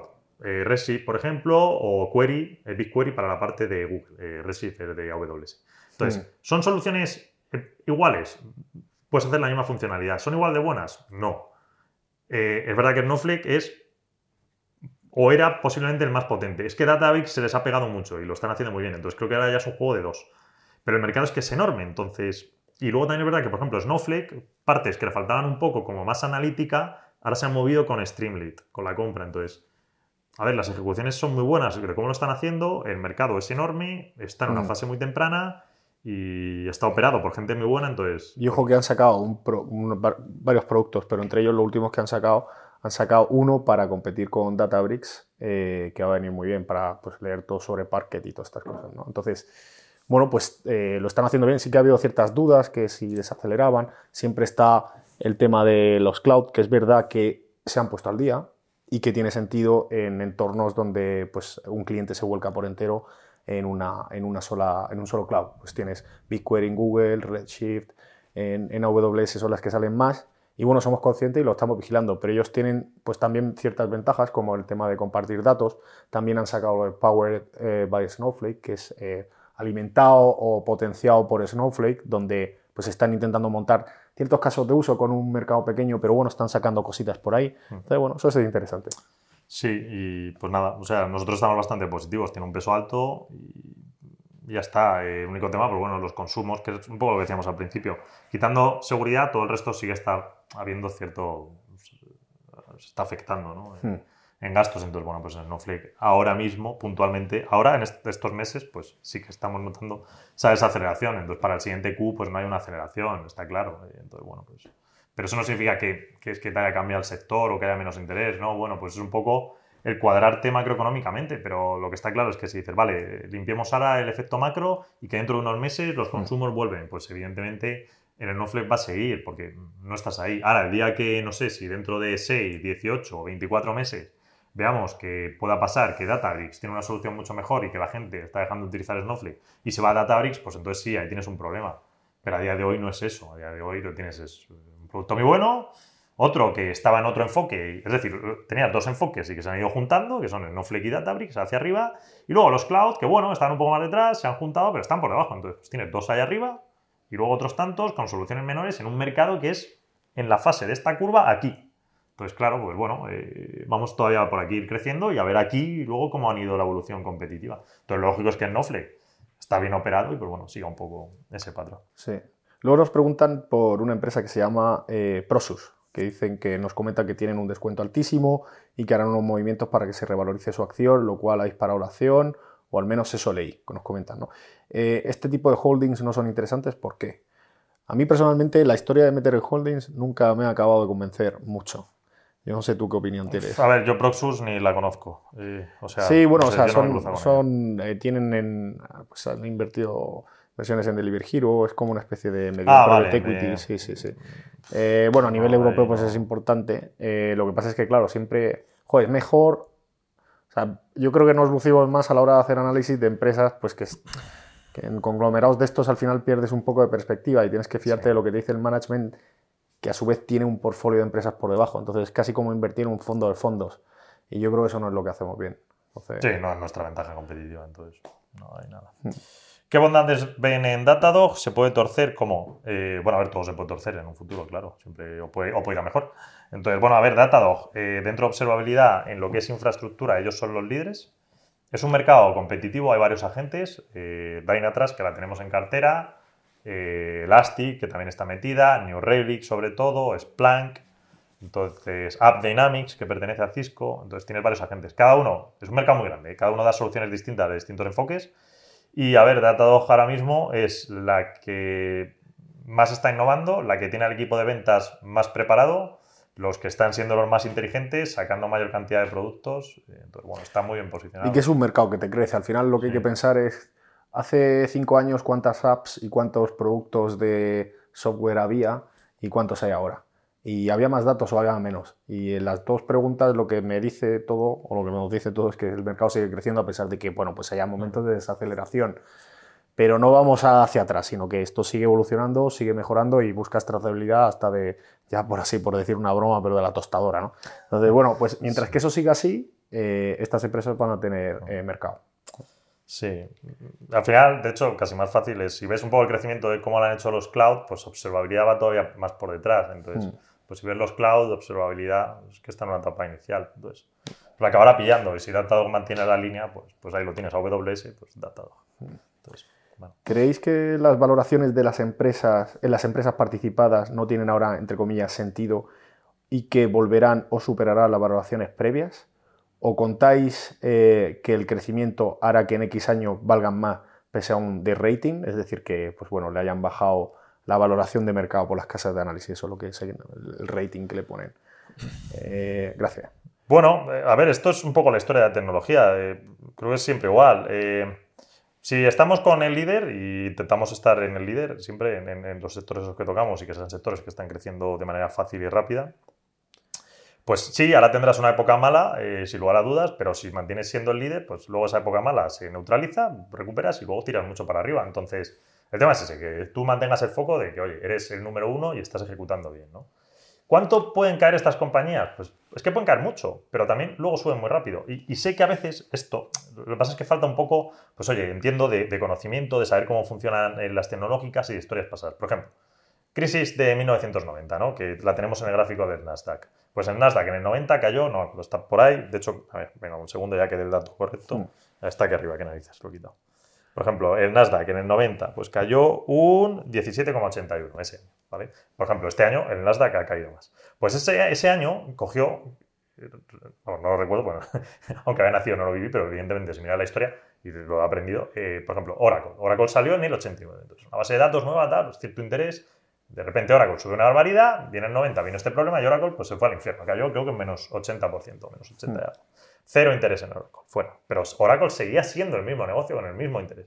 Entonces, ¿qué pasó? 91 empezó a recuperar, 92 y Oracle para arriba. Y si hubieses comprado en cualquiera de esos momentos en Oracle, cualquiera de esos momentos, y te hubieses mantenido hasta el año 2000 y pico, pues la cantidad que habrías ganado te convertía en millonario. Entonces, Salesforce también en el 2008-2007. Y cuando hablas con, bueno, en, las conferencias, cuando la directiva comenta esa etapa o gente que ha estado ahí, te dice, mira, en ese momento, pues oye, sí, esos momentos donde lo pasas mal, tienes que facilitarle las cosas al cliente y eso no se va a ver a nivel de revenues, es decir, a nivel de top line, a nivel de ingresos, pero eh, a la larga, pues las expansiones van a ser mejores, vas a retener clientes, los negocios más débiles se van a ir que es uno de los problemas que hemos estado viendo y que nos contaban en determinadas empresas que nos decían, macho, es que nosotros como compañía cotizada ahora mismo no podemos, o sea, los venture capital con tanto dinero están haciendo ofertas de un 30% más de sueldo, se están llevando talento y tal. Todo esto ahora, pues es época de empresas así que son más robustas, pues, pues se ponen a la palestra y quizá ahora en estos meses no se verá mucho, pero yo creo que en, más temprano que tarde se, pues se verá, lucirá. Entonces, bueno, pues nada, es un poco. Esa es la manera de actuar. Entonces, en tecnología, ya lo hemos dicho en algún otro trimestre, y, sobre todo cuando ahora hemos vuelto un poco más agresiva a la cartera, pues tienes que saber que sí, que, la tecnología cuando cae, cae mucho. Pero lo bueno es que si estás en los líderes, recuperas y recuperas generando un alfa que el resto del mercado no puede, no es capaz, porque el único elemento innovador de la sociedad o realmente la gran capacidad, pero hay otros segmentos, otros sectores tienen cierta innovación, pero la concentración o la focalización de la innovación siempre está en tecnología, entonces es el único sector capaz de arrojar el alfa pura. Lo que pasa es que necesitas tiempo. Y cuando la gente se asusta y el mercado se deprime, pues sí, tecnología se deprime mucho. Pero hay que estar a eso, que es, que es un poco lo importante, decir, vale, pues, y es lo que hemos intentado reflejar en la carta, vale, pues el ciclo puede estar peor, te pueden caer algo más las compañías, no sabes cuándo, no sabes en qué punto estás en el ciclo, pero es a los líderes, a cómo están los datos del performance de las compañías, cómo lo están ejecutando y eso, concentrar en los líderes, concentrar en los líderes y no perder ahí la focalización. Si lo mantienes, es que ahora es seguro, es decir, hay alguno que es el Oracle de 1990 o el Salesforce de 2007. ¿Cuál? Pues alguna que tenemos en cartera seguro. Nuestras ideas, pues ahí están un poco los pesos, entonces por ahí van los tiros claramente. Así que, pues nada, eh, seguirlas y, ya está. O sea, es que a veces tampoco, tampoco tiene esto. Y evidentemente ahora, atendiendo a todas las cosas, que es lo que intentamos mostrar del ratio, eh, eh, pues un poco los datos que decimos de, la posición, tal, pues evidentemente estás en una parte baja del ciclo. Entonces, todas estas compañías está claro que están baratas. ¿Pueden mm. estar algo más baratas? Totalmente, pero están baratas. Entonces, si, si, si, tu idea es voy a hacer un Oracle de 1990, es decir, esa es mi manera de actuar, el yo compro en Oracle y me quedo 20 años en Oracle, pues eso es a lo que tienes que estar. Es decir, y a decir, oye, pues, pues están baratas, voy a comprar y, ya está, y paciencia y estar pendiente de que funcionen bien. Entonces, mm como creo que, la gente ni es su trabajo, ni esto sabe hacerlo, ni tal, pues ahí estamos nosotros, que es un poco la solución. Pero, pero sabemos que, cuando pasas la parte baja, pues sí, el fondo cae, pues claro que cae, porque es el procedimiento normal. Entonces, eso tampoco podemos evitarlo totalmente. Pues, bueno, mitigar un poco, eh, algo de liquidez, controlar las posiciones y tal, pero sobre todo tienes que estar enfocado a estas cosas. Entonces, bueno, pues creo que es eh, un poco lo, lo importante y lo que, lo que hemos intentado explicar en la carta o enfatizarlo una vez más, ¿vale? Porque creo que a veces se pierde un poco la perspectiva. Nosotros lo comentamos un trimestre y luego pues pasan tres meses y se pierde otra vez un poco, entonces es como focalizar otra vez el tiro de, hmm. que hay que estar a eso, ¿vale?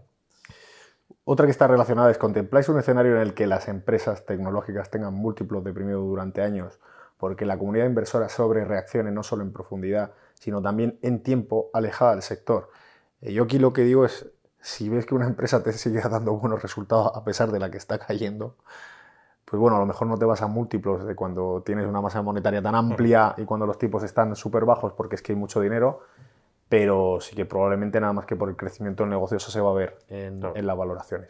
Entonces, bueno, eh, como decimos, pues oye, es una época mala, ahora mismo estamos más, casi todo el mundo está pendiente de la inflación y de cómo va a gestionarlo eh, la Reserva Federal y dentro de dos años, pues si las cosas van normal y todo sigue su cauce, o dentro de un año, pues, pues ya hasta el próximo problema que tengamos, pues no volveremos a hablar de esto, que es lo que suele pasar un poco históricamente. Es curioso, entonces, bueno, pues ahora, ¿qué va a pasar? Pues 75 puntos ahora en julio, eh, en septiembre 50 y 25-25 no, eh, noviembre, diciembre. Pues si se mantiene eso, pues probablemente, pues oye, sigamos un curso normal. Si sale algún dato malo, la gente se asusta, la Reserva Federal y varían un poco, pues a lo mejor caemos un poco más pero no debemos estar eh, muy lejanos. Entonces, bueno, vas a acertar con el timing de has conseguido el, este más bajo, tampoco es un trabajo de acertar en conseguir el precio más bajo de todo, sino, oye, ir comprando poco a poco en precios razonables y Sí.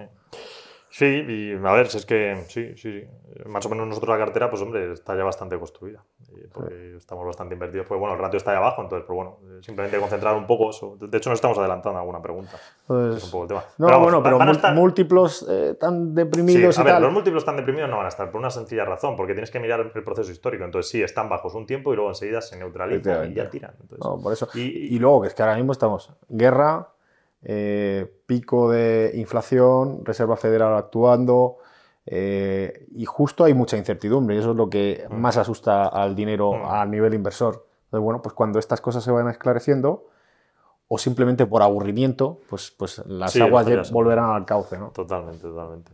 Hay que verlo un poco así y estar calmados, que luego es duro porque en el día a día se hace duro y cuando ves pérdidas elevadas, pues te hace duro. O sea, se te hace duro porque dices, jo, esto tal pero nosotros no estamos precisamente en un sector, además, donde no haya crecimiento si vayas a buscar, sino es al contrario. Siguen creciendo, invertidos en ciberseguridad que sigue fuerte.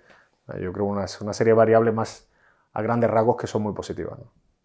Vale, y luego, bueno, nos preguntaban otra compañía que explicásemos las que tenemos en cartera, eh, ya lo hemos hecho, así que esa nada. Y si el mercado sigue corrigiendo y llegan oportunidades que consideréis claras, ¿podríais entrar en una empresa considerada no tecnológica? Pues no, porque la tecnología es lo que añade el alfa entonces vamos a estar en tecnología, eh, para que dañar. no, tiene sentido. más estando baratos. Hmm. Vale, eh, otro sector, eh, parte, bueno, segmento, eh, modelos. aquí nos preguntan un poco, bueno, pues el trabajo un poco de cómo modelizamos y más. Nos dicen, ¿cuál es el potencial del fondo de 7 y 10 años? Pues a ver, depende un poco del ciclo de cómo estemos. Ya, ya lo hemos dicho. si ahora mismo esto se para, pues por aquí, es decir, estamos en parte baja tecnológica, ahora mismo se ha filtrado bastante el interés, ya sabemos que se ha ido fuera, hay, poco interés en general en tecnología ahora mismo, entonces estamos ahí abajo, pues bueno, eh, más o menos te tiras aquí pues, algunos meses, si así, pero ya empiezas a construir, es decir, ya los negocios van reportando buenos resultados la gente poco a poco los va premiando, y bueno, pues empiezas otro ciclo un poco hacia arriba. Eso sería el escenario más optimista. El escenario menos optimista es que eh, todavía estamos a mitad de situación, eh, se agrava un poco más con una cuestión de recesión, que puede ser perfectamente, y eso significa, pero bueno, que todavía este año es complicado y el año que viene en una parte todavía también. Entonces, bueno, pues el año que viene saldrías de esta situación más o menos y ya empiezas un proceso de reconstrucción. ¿Cuánto? Pues ya digo, si es que hay comparables. El 73-74 es bastante parecido. Entonces, pues bueno, el 74 haces pico y luego te tiras hasta el 77 recuperando y ya para arriba. Entonces, pues bueno, un escenario muy negativo significaría 2022-2023 todavía malo, 24, 25, 26 y en 26 ya para arriba. Entonces, bueno, no sé, por ahí andará. Entonces, no, no sé decirlo. Eh, cómo será de grave, es que depende de varias cuestiones, depende de eso, si hay recesión, si no hay recesión. Juan de también, como dice, pues la fe si va más, menos, bueno, al final es un poco la... Pero bueno, esto es lo mismo de dentro de dos años, pues ya está, ¿sabes? Pues, pues sería otro otra temática, siempre va a haber algo. Claro, justo en este punto, ¿cómo de barato? Pues claro, estoy comparando del pico máximo del fondo de tecnología en general. Justo en este momento, pues hombre, en este momento o estás comprando cerca del mínimo o estás comprando a mitad del mínimo, pero de la recuperación de aquí a ahora, en el peor de los casos, es año y poco. En el peor, en el peor de los casos. Entonces, bueno, pues ahora, ahora mismo, ahora mismo el potencial del fondo es muy bueno. Pero claro, yo estoy comparando al punto inicial. Entonces, bueno, el punto inicial pues todavía va a llevar algo de tiempo. Hmm. Porque, porque bueno, la situación económica macro sí que se ha afectado mucho más. Eso lo reconocemos totalmente de lo que el año pasado esperábamos. Que, bueno, hay un problema inflacionario, pero la verdad no, no que actuase así. Eh, bueno, los mercados bajistas son mercados bajistas y son muy difíciles reconocerlos y bueno, pues no hay más. Bueno, eh, me, gustaría saber si habéis modificado a la baja vuestros modelos de valoración respecto a los múltiplos a los que consideráis eh, apropiados según las distintas casuísticas y especialmente negocios que uno genera free cash flow. Eh, bueno, caja. bien porque queráis ser más conservadores en la valoración, bien, bien por tener en cuenta tipo de interés más alto de forma normalizada. Muchas gracias. Eh, bueno, pues sí, hombre, se eh, ajusta. Nosotros tenemos valoraciones a 3-5 años eh, y bueno, por múltiplo de ventas te puede dar a engaño, lugar a engaño. Por free cash flow, más o menos se tiene en función del roadmap y, o sea, del, plan de negocio que tiene la compañía a futuro y lo que nosotros sabemos por históricos, pues, pues así es como la valoramos.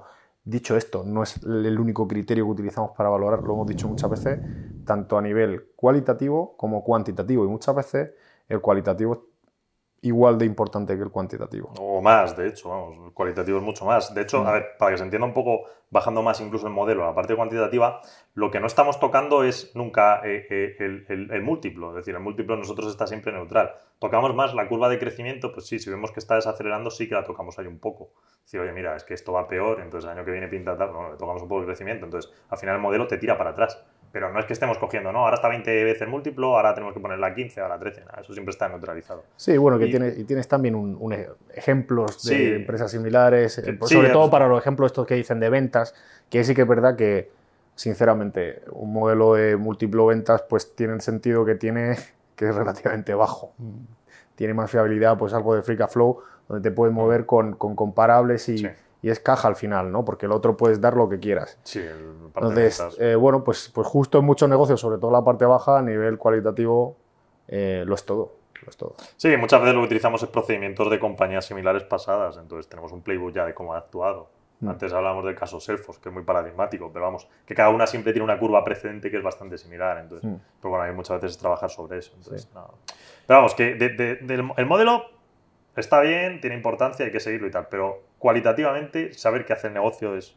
nosotros al final de nuestra historia nos hemos dado cuenta que es mucho más importante la parte cualitativa que la cuantitativa, porque la cuantitativa, aunque a veces se hace un poco largo, en el corto plazo, en año y pico, dos años, se acaba neutralizando. La parte cualitativa es la que no se neutraliza y es donde de verdad das el alfa del negocio. Eso sí, es algo que lleva tiempo, no es un mes, ¿vale? Aquí la magia no existe, es decir, no haces una cosa y al mes funciona y tal, siempre lleva tiempo, pero pero es mucho trabajo de campo. Sí, sí, es, como funciona. Es decir, al final es una metodología, pero la metodología no funciona inminentemente, sino que pues, oye, lleva un tiempo.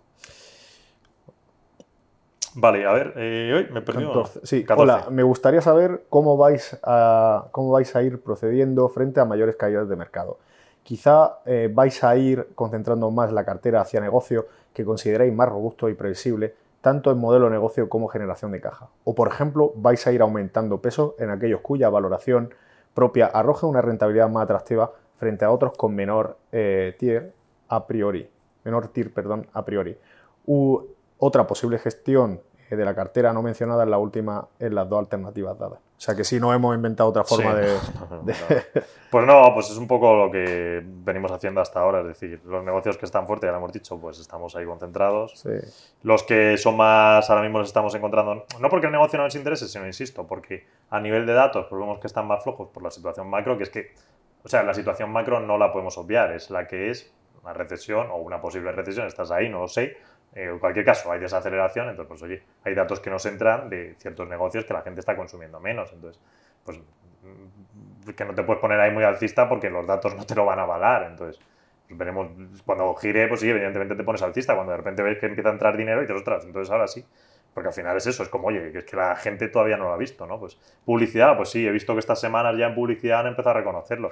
Pero, por ejemplo, migraciones al cloud, pues sí que estamos que migraciones al cloud viendo que se están parando algo. Todavía no he visto un reporte de la banca de inversión que diga, no, mira, migraciones al cloud. Entonces, bueno, pues, pues ahí estamos un poco concentrando en las que están bien, eh, paciencia, porque es verdad que estos mercados, eh, cuando se te vuelven negativos, para el mercado general, pero también para la tecnología, pues se hacen largos, no son tan largos en el tiempo, pero se hacen largos, entonces tienes que ir paciente, no es inminente, dura, si recuperas así en V y tal, pues, hombre, lleva un tiempo, entonces, pero bueno, todavía estamos ahí un poco en toda esta fase. El Sí. dinero de muchas de estas compañías, pues eso, se está frenando un poco, está entrando menos, eh, la gente se está volviendo algo más prudente, con tecnología, con, todo, con toda la economía en general, entonces... Sí, Pues es que hay desaceleración. Sí. Entonces, bueno. Pues concentrar en la que lo están haciendo bien, el resto cierta paciencia, Por que eso el producto también sea bueno. el peso de ciberseguridad en la cartera Claro. es tan elevado, porque es el sector que lo está haciendo bien. O sea que sí, ya, ya hay cosas que, o sea, que esto no es, aunque aquí se haga una comunicación de forma trimestral de cómo están las cosas, esto es, pues todos los días te planteas cambios, te planteas nuevas posibilidades, nuevas, siempre hay alguna oportunidad donde poner dinero, eh, a veces con más o menos convicción, de ahí los pesos. Bueno, Sí, y ya está. Entonces no sé si, si el resto de cosas se siguen desacelerando, pues, pues nada, pues igual estaremos un poco más prudentes. Entonces no sé, eh, o sea, es que no hay más. Eh, Por Sí. ejemplo, de lo que hemos desinvertido un poco de publicidad, pues algo se ha quedado en liquidez. Pues tampoco, sí, ciberseguridad está bien, pero tampoco podemos decir que seguri- ciberseguridad sea bollante que se está llevando todo el dinero, pero bueno, está aguantando bien. Está Bueno, aguantando, está sí. aguantando. Entonces, Sí. yo qué sé, si ciberseguridad se empieza a desacelerar alguna, pues también tendremos que retirar un poco de dinero ahí Mm. por ver si encontramos alternativas. Si no encontramos ninguna alternativa, pues estaremos un poco más pacientes. Entonces, bueno, pues yo creo que es un poco la, la manera de actuar y, y ya está. Y sí que es verdad que ahora las volatilidades están muy altas, entonces, pues el fondo y el mercado en general se mueve mucho. Entonces, pues bueno, eso hay que saberlo, hay que tener un poco paciencia. O sea, Luego comentan por aquí, ¿estáis encontrando empresas en ratios eh, para invertir en este momento o consideráis que hay que esperar? Pues, eh, pues depende, depende de qué tipo de empresa, claro. La verdad es que en un entorno de desaceleración, pues tampoco te vas a ir a máximos de inversión. Eh, pero bueno, pues, pues es como decíamos antes, estamos en un momento que si un negocio te gustaba hace dos años y sigues, eh, contemplas o sabes que está bien, pues tiene un peso elevado dentro de la cartera. Claro, a ver, yo sé que a veces esto genera un poco confusión y creo que es mala práctica de la gente o porque se ha enseñado mal o no se entiende y es decir, vale, a ver, el ratio está barato, entonces, ¿por qué antes, o por qué no estáis invertidos al 100% si el ratio está barato? Estamos casi al 100%, estamos muy cerca, no estamos al 100%. Estamos Vale, en, en un Estamos tramo... en 80 y tantos. Sí. Entonces, vale, sí, estamos muy cerca, pero no estáis al 100%. Entonces, no lo entiendo porque el ratio está muy barato. Sí, cierto, el ratio está muy barato, pero el ratio no es inminente. Y el ratio se puede poner algo más barato. Entonces, ahí entra un poco el juego de decir, vale, ¿cuál es la situación macro? Y hay un punto entre medias que es muy complicado y que es un poco lo que pasa este trimestre. Y siempre pasa por actuación, siempre nos pasará, que es decir, oye, de hecho otras veces es que nos ha pasado. Es, vale, sí, aumentáis inversión porque el ratio está barato, cierto. Pero si la situación económica no se frena, pues estás barato y tiras para arriba. ¿Qué pasa? Que llega un punto que es, vale, sí, el ratio está barato, pero ya la situación macroeconómica se empieza a torcer. Entonces, claro, ¿qué pasa? Que, ahí está un poco el juego del interín entre medias de decir, bueno, pues eh, veo en qué compañías puedo estar más fuerte, en cuáles menos, y eso, por propia actuación de cartera, pues lo mismo origina un pelín de liquidez. Insisto, si viésemos que ciberseguridad se frena, pues es que claro, solo por vender eso nos generaría algo más de liquidez. Entonces, pero es el interim, no es que, es que no puedes actuar en plan sin, sin foco, decir, no, está barato y ya, 100%. Entonces, sí, sí, está barato, pero tienes que tener en cuenta un poco lo otro. En el momento en que la situación se empieza a dar un poco la vuelta, que veas que se reactiva algo, pues ya puedes decir, vale, está barato y ya me vuelve a entrar el dinero en el sector, entonces ya puedo entrar al 100%, totalmente, porque ya, es decir, vuelvo a recomprar lo que había originado un pelín de liquidez. Pero bueno, estás en ese, en ese punto intermedio, ¿vale? Que no, no puedes decir simplemente, es decir, el ratio pesa mucho, pesa muchísimo, y es el principal factor, pero bueno, hay que contemplarlo un poco con lo otro, ¿vale? No puedes actuar a ciegas totalmente porque, oye, al final, pues creo que son inputs buenos de datos y que conviene tenerlos en cuenta. Y entonces, pues, hmm. Pero bueno, ojo por eso de, decir cómo, cómo, estamos trabajando, ¿vale? Mm. Que, insisto, nosotros, a ver, a nivel de valoración, si me dices, oye, mira, yo eh, tapo totalmente los ojos, invierto en esto porque el ratio está barato. Pues, sí, el, ratio a largo plazo es lo que funciona y va a ir bien.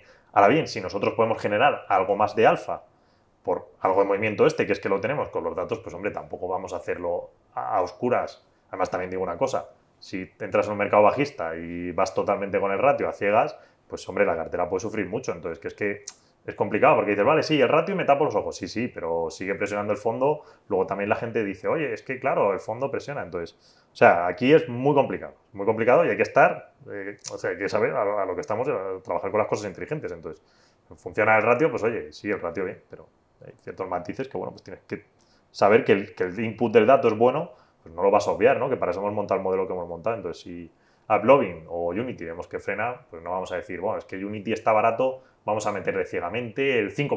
Pues no, hombre, tienes cuidado. Unity funciona y en cuanto Unity vuelva al dinero, pues sí, ya le metes fuerte a Unity. Sí, tampoco se ha ido de la cartera, así en una posición pequeña, quizás testimonial, pero, bueno, está ahí. Entonces, bueno. Mm, vamos, esto creo que es muy importante aclararlo y explicarlo porque a veces veo que genera confusión y es como, vuelves otra vez a lo mismo y mm. digo, madre mía. Parece que no, no nos saliésemos de aquí. La gente intentando ver el punto mínimo, oye, pero es que esto, pero es que tal, pero no. eso no es buena estrategia porque te vuelves loco. Que son, decir, son dos cosas muy sencillas, pero oye, hay que estar abiertos, hay, hay que verlas, hay que ver. Es en plan, ratios, empresas y. sí, no, en términos generales, oye, cómo está, y vas cogiendo posiciones poco a poco y, ya está, no hay más. No hay más. Eh, vamos a pasar al segmento de liquidez, que tenemos tres preguntas. En primer lugar, en una de las conferencias trimestrales anteriores comentaron que si hubiesen podido mantenerse en liquidez en todo 2021, 2021 perdón, lo hubiesen hecho. En 2022 piensan lo mismo. ¿Qué compañías tienen una opcionalidad alta pero no están en cartera?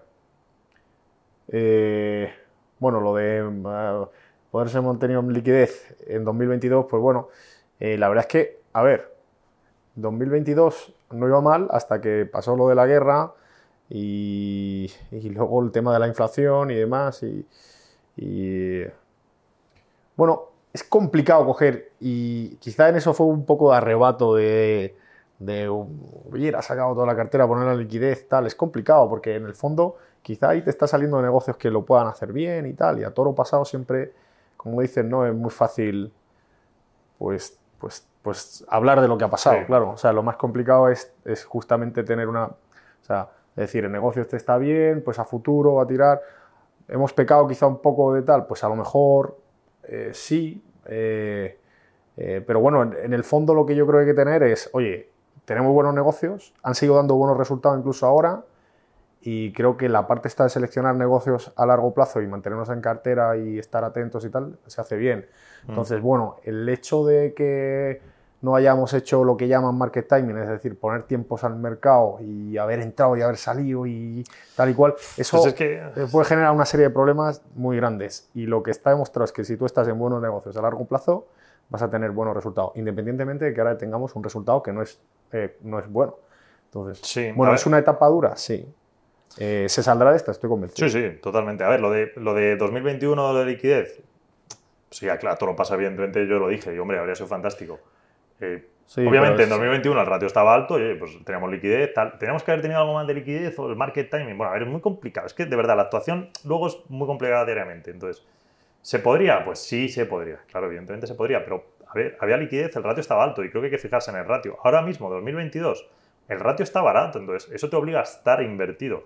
La situación macro es mala y eso significa que sí, que en el corto plazo todavía te pueden seguir golpeando y puedes seguir cayendo el fondo y las cosas se ven muy mal. Efectivamente. Pero estás barato, entonces tienes que estar actuando ya ahí. ¿Por qué? Porque en el largo plazo es donde se origina el retorno, igual que el año pasado es de- desde donde se depreciaba el retorno.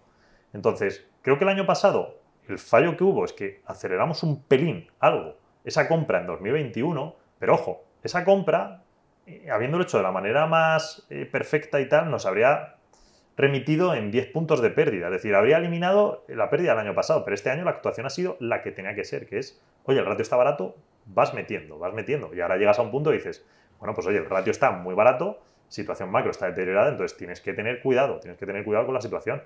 Pero es la manera normal de actuar. Entonces, ahora mismo 2022, pues sí, hay que estar invertido. Ser paciente, saber que el retorno se va a originar a futuro, pero saber que ese retorno todavía, pues es complicado y va a ser feo. Es decir, inminentemente el resultado todavía va a ser feo. Entonces, bueno, pues, pues hay que tener paciencia. No, y que luego, sobre todo, las compañías que están en cartera no- son negocios malos, no son negocios que nos van allá en principio, ¿eh? luego puede pasar cualquier cosa, pero en general, oye, son negocios sólidos, resistentes, con buenas dinámicas, que es lo importante, eh, con respecto a competidores, pues muy bien. Entonces, bueno, pues sí, pues es un momento duro eh, y pasará. Luego nos dicen, en la última carta comentaban que la subida de tipos históricamente afecta de forma negativa a las valoraciones de títulos de renta variable. ¿Por qué se decidió entonces hacer un all-in justo antes de la subida de tipos? ¿Pesa más el ratio Andrómeda que la previsible subida de tipos? A ver, eh, no hay una correlación directa entre que subida de tipos y, y tecnología lo hagan mal. Lo que sí que hay es una correlación que la subida de tipos hace que el crecimiento en tecnología se frene. Es decir, el, múltiplo que le dan los inversores a tecnología va más lento. El alfa que eres capaz de generar en tecnología en la subida de tipos es algo peor. Pero no significa que una subida de tipos haga que tecnología vaya mal. Si fuese así, pues evidentemente habríamos desinvertido. No es correcto. De hecho, si fuese así, 2018 que hubo subida de tipos, tecnología lo debería haber hecho mal. Y no fue así. Ese periodo tecnología siguió creciendo. Y como ese periodo históricamente ha habido un montón. Entonces ha habido subidas de tipos y la tecnología ha subido. Es la velocidad en la subida de tipos lo que afecta. ¿Qué pasa? Que la subida, la velocidad en la subida de tipos ahora mismo es una cuestión de inflación. ¿Cuánta inflación hay? Entonces, es un poco lo que ha descarrilado todo este asunto, porque es verdad que había veniendo, veníamos de una inflación alta, llegó lo de la guerra de Ucrania y bueno, pues ha acabado de, desco- de descontrolar eh, eh, toda esta situación. Sí. Entonces, es un poco lo que ha afectado, ha sido el miedo del, del mercado, el por qué ha caído, etcétera. Y ahora entramos en la siguiente jugada de decir, vale, puede haber recesión o no puede haber, puede haber recesión. Entonces, actuar conforme a una subida de tipos, lo de tecnología, pues sencillamente no es correcto. Entonces, el, el, el all-in, es decir, el invertir más cantidad se hizo porque el ratio va bajando y entonces el ratio, pues te, te- te- el ratio te apunta claramente cuál, cuál va a ser el retorno futuro. Entonces, sencillamente por eso, y es la manera correcta de, de actuar, vamos. Eh, otras veces pues, se habría hecho totalmente igual, no, no tiene más. Eh, cosas que hemos aprendido, si se quiere, para perfeccionar todavía más la siguiente vez, pues sí, hay dos o tres cosas a nivel de datos, pero a nivel de las compañías, que es lo que vemos, no a nivel macro, que podemos, podemos extrapolarlo y perfeccionar la siguiente vez. Pero la siguiente vez que cae, que, que- que pasemos una igual y el ratio caiga, nuestro porcentaje de inversión va a subir. ¿Se podemos plantear que suba más lento o que no subamos tanto y tal? Sí, sí, eso totalmente. Y eso creo que podemos mejorarlo para la siguiente vez. Pero la actuación es la correcta.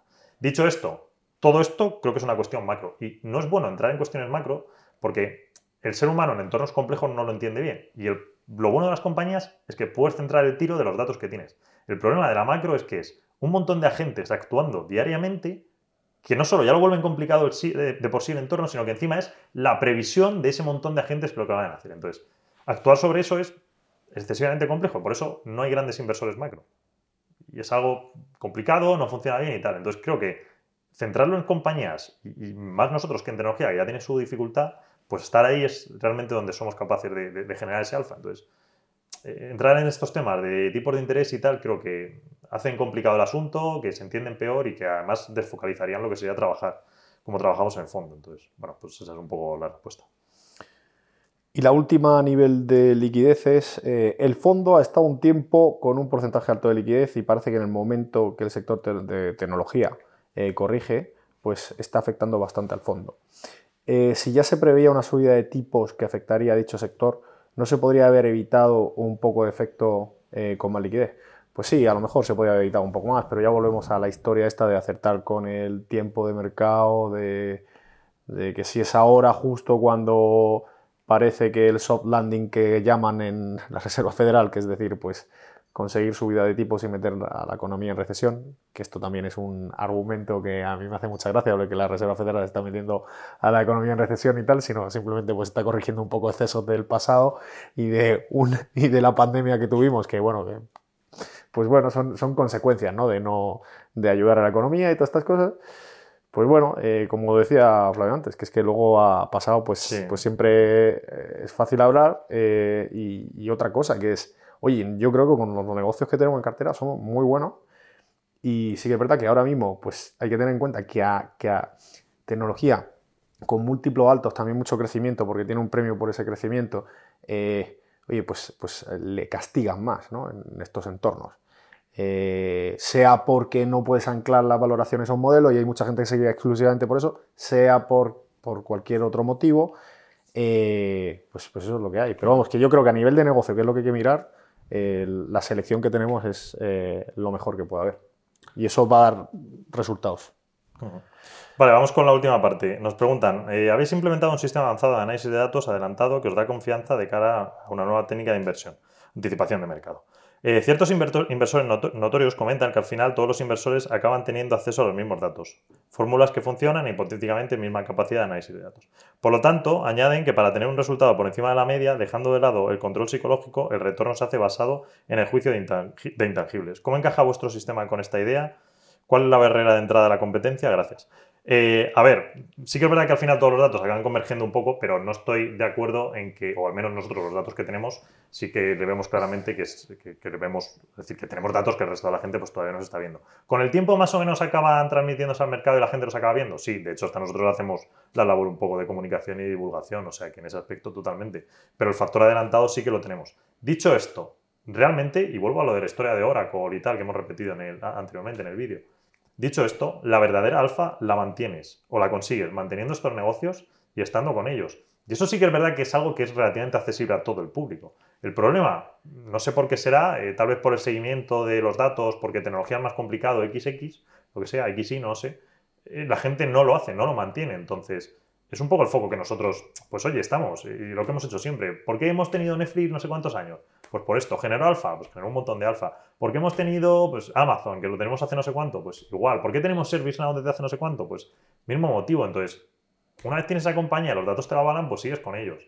Y sigues en los ciclos, momentos altos y momentos bajos. Evidentemente, ahora estás en un momento bajo. En un momento bajo, todas esas alfas se te van a hacer o desaparecen. ¿Por qué? Porque toda la correlación de todos los activos se ha vuelto a uno. De hecho, es un poco la gracia. El otro día lo pensaba que digo, vaya, ahora de repente todo el mundo es analista macro. ¿Por qué? Porque es lo único que importa, la macro. Hmm. Entonces, bueno, pues, pues eso es un poco el transcurso de, cómo funcionan estos procesos. Pero sí que, sí que, evidentemente sí que añade la parte de análisis. Y, aunque añada algo de tiempo, algo, o sea, algo que, sea en corto plazo, sobre todo te añaden en decir, oye, mira, con esta compañía tengo que mantenerme con ellos. Y eso es algo que, bueno, al final es a largo plazo y que todo el mundo puede, pero no lo hace. Yo lo pondría de este modo, dando un ejemplo. Si yo tuviera, me pusiera una pistola en la cabeza, Dios quiera que no, y me dan cinco horas para estudiarme una compañía y me dicen, oye, puedes hacerte un modelo cuantitativo o un eh, análisis de competidores dinámicas del sector, pero bueno, o sea, bueno hablando con Canal, hablando con Chase, hablando con management y entendiendo bien el negocio y tal y cual, priorizaría siempre a nivel cualitativo y conocimiento de negocio, que yo creo un poco por donde va la pregunta, ¿no? Esa cierta tendencia a la comoditización de lo que son más, pues más ratios, análisis y cosas de estas, eh, fórmulas, comenta, ¿no? Eh, bueno, pues hombre, esto es, la base, o sea, es decir, tú tienes que tener cierto componente que lo das bien en la carrera, máster o donde sea, que es el nivel cuantitativo, pero sí que es verdad que el, vamos, lo dice Warren Buffett, lo dice Manger, eh, que el conocimiento del negocio, de las dinámicas del negocio y el saber cuáles son los 3, 4 drivers que tienes que mirar y tal, eso es lo que vale. Y eso es lo que a su vez que, a ver, a nosotros nos parece no sencillo, lleva mucha hora y tal, pero no tenemos como normalizado, que yo creo que es la palabra. Sí que es verdad que gente a lo mejor que no está dentro del sector, lo que le pasa es que también, pues oye, tienes lluvia de ideas, lluvia de noticias, lluvia de tal, y claro, lo difícil es separar el grano de la paja. Mm. Y yo creo que eso es lo que genera confusión. Eh, una vez tienes las ideas claras y conoces un sector, por eso yo a veces me comentan, pues oye, algunos amigos míos, oye, pues es que me interesa tanto, si invertido, coño, pues, pues puedes hacerlo tú, es decir, hay hay cosas que puedes hacerlo tú, sí es verdad que no puedes llegar a cubrir muchas compañías, pero mejor dos o tres que tengas cierta tal y luego complementas con un fondo como el nuestro, como otros tal. Eh, pero si tienes dos o tres compañías que conocen la compañía, el sector, competidores y tal, eso lleva horas, pues puedes invertir perfectamente. Pero es lo, que decía antes, ¿no? Estar atento a esos a nivel cualitativo, que yo creo un poco lo que pregunta en el que, hmm. a dónde van los tiros, más que más que bueno, pues cosas adelantadas, tal, nosotros tenemos nuestros sistemas que es, que es otro apoyo más, ¿no? Es otra pata más. ¿Habéis calculado lo que hubiera hecho el fondo si no, eh, si no hubierais hecho cambios en la cartera o sus pesos versus los cambios realizados en la cartera? Me gustaría conocer al fatal. Eh, bueno, en un mercado bajista como el actual. Eh, bueno, pues a ver, evidentemente lo habría hecho peor. ¿Por qué? Porque sencillamente eh, durante estos meses pues había algo de liquidez que hemos ido desplegando, entonces esa parte de liquidez pues ha protegido la cartera. Y luego sí que claramente en cuanto a compañías, de hecho hice yo un Negocios con más dudas. Sí, por eso hice yo un estudio hace no mucho, en, o creo que fue el trimestre pasado, en, al final del trimestre pasado, lo puse en Twitter de las compañías, lo que habían hecho, habíamos tenido, el performance, de cómo las que se habían bajado, subido y tal. Entonces, claramente, las que estaban mejor, pues las que estaban más arriba lo habían hecho bien, las que estaban más abajo, pues habían tenido resultados un poco más dudosos y de hecho hasta alguna que, que había entrado más en problemas la habíamos quitado. Eh, y tal. Entonces, bueno, vamos. Eh, sí, pues hubo varios casos, ¿no? Claro, eso, eso, al final es lo que demuestra, y justo hoy nos lo preguntaban, dice, oye, que no sé si es la siguiente pregunta. Eh, bueno, antes nos decían, oye, está claro que habéis tenido éxito a la hora de seleccionar determinadas compañías que lo han acabado haciendo bien, a pesar, o han presentado incluso ahora muy buenos resultados, a pesar de que el mercado no se lo haya reconocido. Claro, también venimos de una etapa de este año atrás donde unos buenos resultados te suponían subir un 20%, cosas que tampoco son normales. Porque bueno, tampoco te cambia tanto el negocio de la noche a la mañana, ¿no? Como para que el negocio te valga un quinto más. Totalmente, totalmente. Pero, pero eh, bueno, pues esto es, esto es la clave a largo plazo y no lo decimos nosotros, o sea, lo dicen inversores de la talla de quien nos acompaña aquí y otros muchos más eh, que, han tenido éxito en este negocio y que lo han hecho muy bien, ayudando a otra gente además. Vale, luego hay una pregunta, eh, la he resumido porque era un poco larga, entonces, bueno, no es que era una pregunta, eran comentarios a varias cosas, entonces nos preguntaban sobre la comisión de éxito. Bueno, pues nada, la comisión de éxito eh, sí que está, ahora mismo no está en funcionamiento porque estamos por debajo del máximo, es verdad que ese máximo se resetea a los tres años, entonces, bueno, tendríamos que valorarlo y llegado el caso, ¿qué hacemos? Que entiendo, bueno, lo lógico, sí depende de nosotros, porque a veces esto no es tan fácil, hay ciertas fricciones o ciertos elementos con CNMVs y la gestora, etcétera. Entonces, bueno, pues tendríamos que recalcularla para que no entras en juego hasta que tocase otra vez el máximo que el máximo último que se empleó, que no recuerdo cuál era el número, pero vamos, que está por ahí en juego. Y luego nos preguntaban si la comisión de éxito, de éxito, ¿por qué no la quitamos directamente? Y esto ya sí que no me gusta, igual que lo primero sí, esto lo segundo no, porque creo que la comisión de éxito es mucho más justa, es la que de verdad hace que funcione el fondo. Eh, sin comisión de éxito, pues es que no le veo, o sea, no veo cuál es la, vamos, es decir, el quebrarme yo la cabeza, ¿para qué? Para, hmm. o sea, no, no lo veo. Creo que es un poco lo que. No hay un incentivo tampoco. Claro. Entonces, si me quitan el incentivo para hacerlo bien, pues ¿para qué hacerlo bien? Pues eso no me complico, monto un fondo indexado, tal y fuera. o sea, yo creo que no tendría sentido. Vale, y luego la última pregunta de todas. Eh, esta no, no, llegó directamente, llegó por mail porque nos preguntaba el otro un partícipe y luego nos dijo, oye, esto que me habéis explicado de las stock options, ¿por qué no lo explicáis en general? Entonces, bueno, nos decía básicamente, la, resumo, es que eh, ¿Qué podría pasar con el tema de, ahora mismo que la situación macro está peor? Entonces, las compañías si pueden utilizar más stock options para diluir eh, a los accionistas y con eso pagar a los empleados, que bueno, hay un problema de adquisición de empleados en Estados Unidos.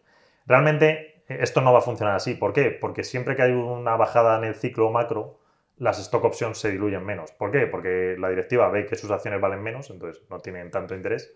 Luego, a nivel laboral, pues empieza a haber despidos, con lo cual empieza a ser más fácil adquirir empleados incluso darles menos performance porque ve que el mercado laboral se está enfriando, entonces la gente pues, no se quiere ir de su empresa, así que aceptan ciertos recortes. Entonces, bueno, pues es un poco la tendencia que, va a haber, la dilución de acciones, el pico fue el año pasado. A, nivel, la variable de remuneración de empleados es una de las cosas que más me preocupa, y justamente lo comentaba hace poco Nick Sarora, el CEO de Palo Alto, decía, fijaos que durante estos dos años hemos estado sufriendo porque se nos iba el talento a empresas de Venture Capital que con mucho dinero pues llegaban, lo que aquí había comentado antes, con ofertas de un 30% más pues bueno, porque podían pagarlo. Nosotros, pues oye, con nuestro sistema de retribución y tal, no podemos.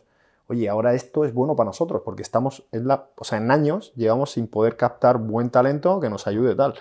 Entonces, claro, se junta esto con despidos, una normalización del mercado laboral, que es un poco también uno de los dos objetivos de la Reserva Federal. Entonces, bueno, pues enfrías un poco el mercado por ahí y eso a las empresas más importantes pues les beneficia, claro, porque consiguen más talento y para cosas. Claro. para nuestra cartera no Entonces, Yo creo que esa variable, claro, es, esto es lo que comentaba antes de ciertas cosas que de repente ves una noticia y dices, joder, tal, pues ahora los stock options, que yo lo entiendo, pero es ese bombardeo de información muchas veces en este mundo donde tienes acceso a información de todo tipo, lo difícil es cribar la buena de la mala. ¿no? Sí, a nosotros nos beneficia en palo. Y, que no te quite el sueño de este tipo de, este sí. tipo de cosas. ¿no? Que hay otras más importantes. Sí, sí, en Zscaler, en, en Cloudflare, cualquiera de estas va a ser más fácil adquirir empleados y menos difusión de acciones. Ujú. o sea totalmente. Vale, pues, pues nada, hemos completado el vídeo trimestral. Eh, creo que con el repaso de la cartera se ha, se ha hecho un pelín largo al principio porque me lo pidieron. Entonces, en el siguiente Sí. no explicaremos los negocios, a menos Sí. que entre alguno nuevo, sino sencillamente pues comentaremos un poco la cartera en general, pero no iremos uno a uno Sí. explicando. Es que, que- que, por cierto, nos habían pedido en una de las preguntas que por favor que, dijéramos una línea de, de cada negocio para que entenderlo, porque se les Eso queda un poco etéreo. Y bueno, al final se puede resumir en ciberseguridad y apps de productividad de negocio. Sí, en realidad. A, a día de hoy es como estamos. Sí, sí, dentro de un año pues algo habrá mutado Pero vamos, yo creo que muchas seguirán. Y ya está. Así que un fuerte abrazo. Un abrazo.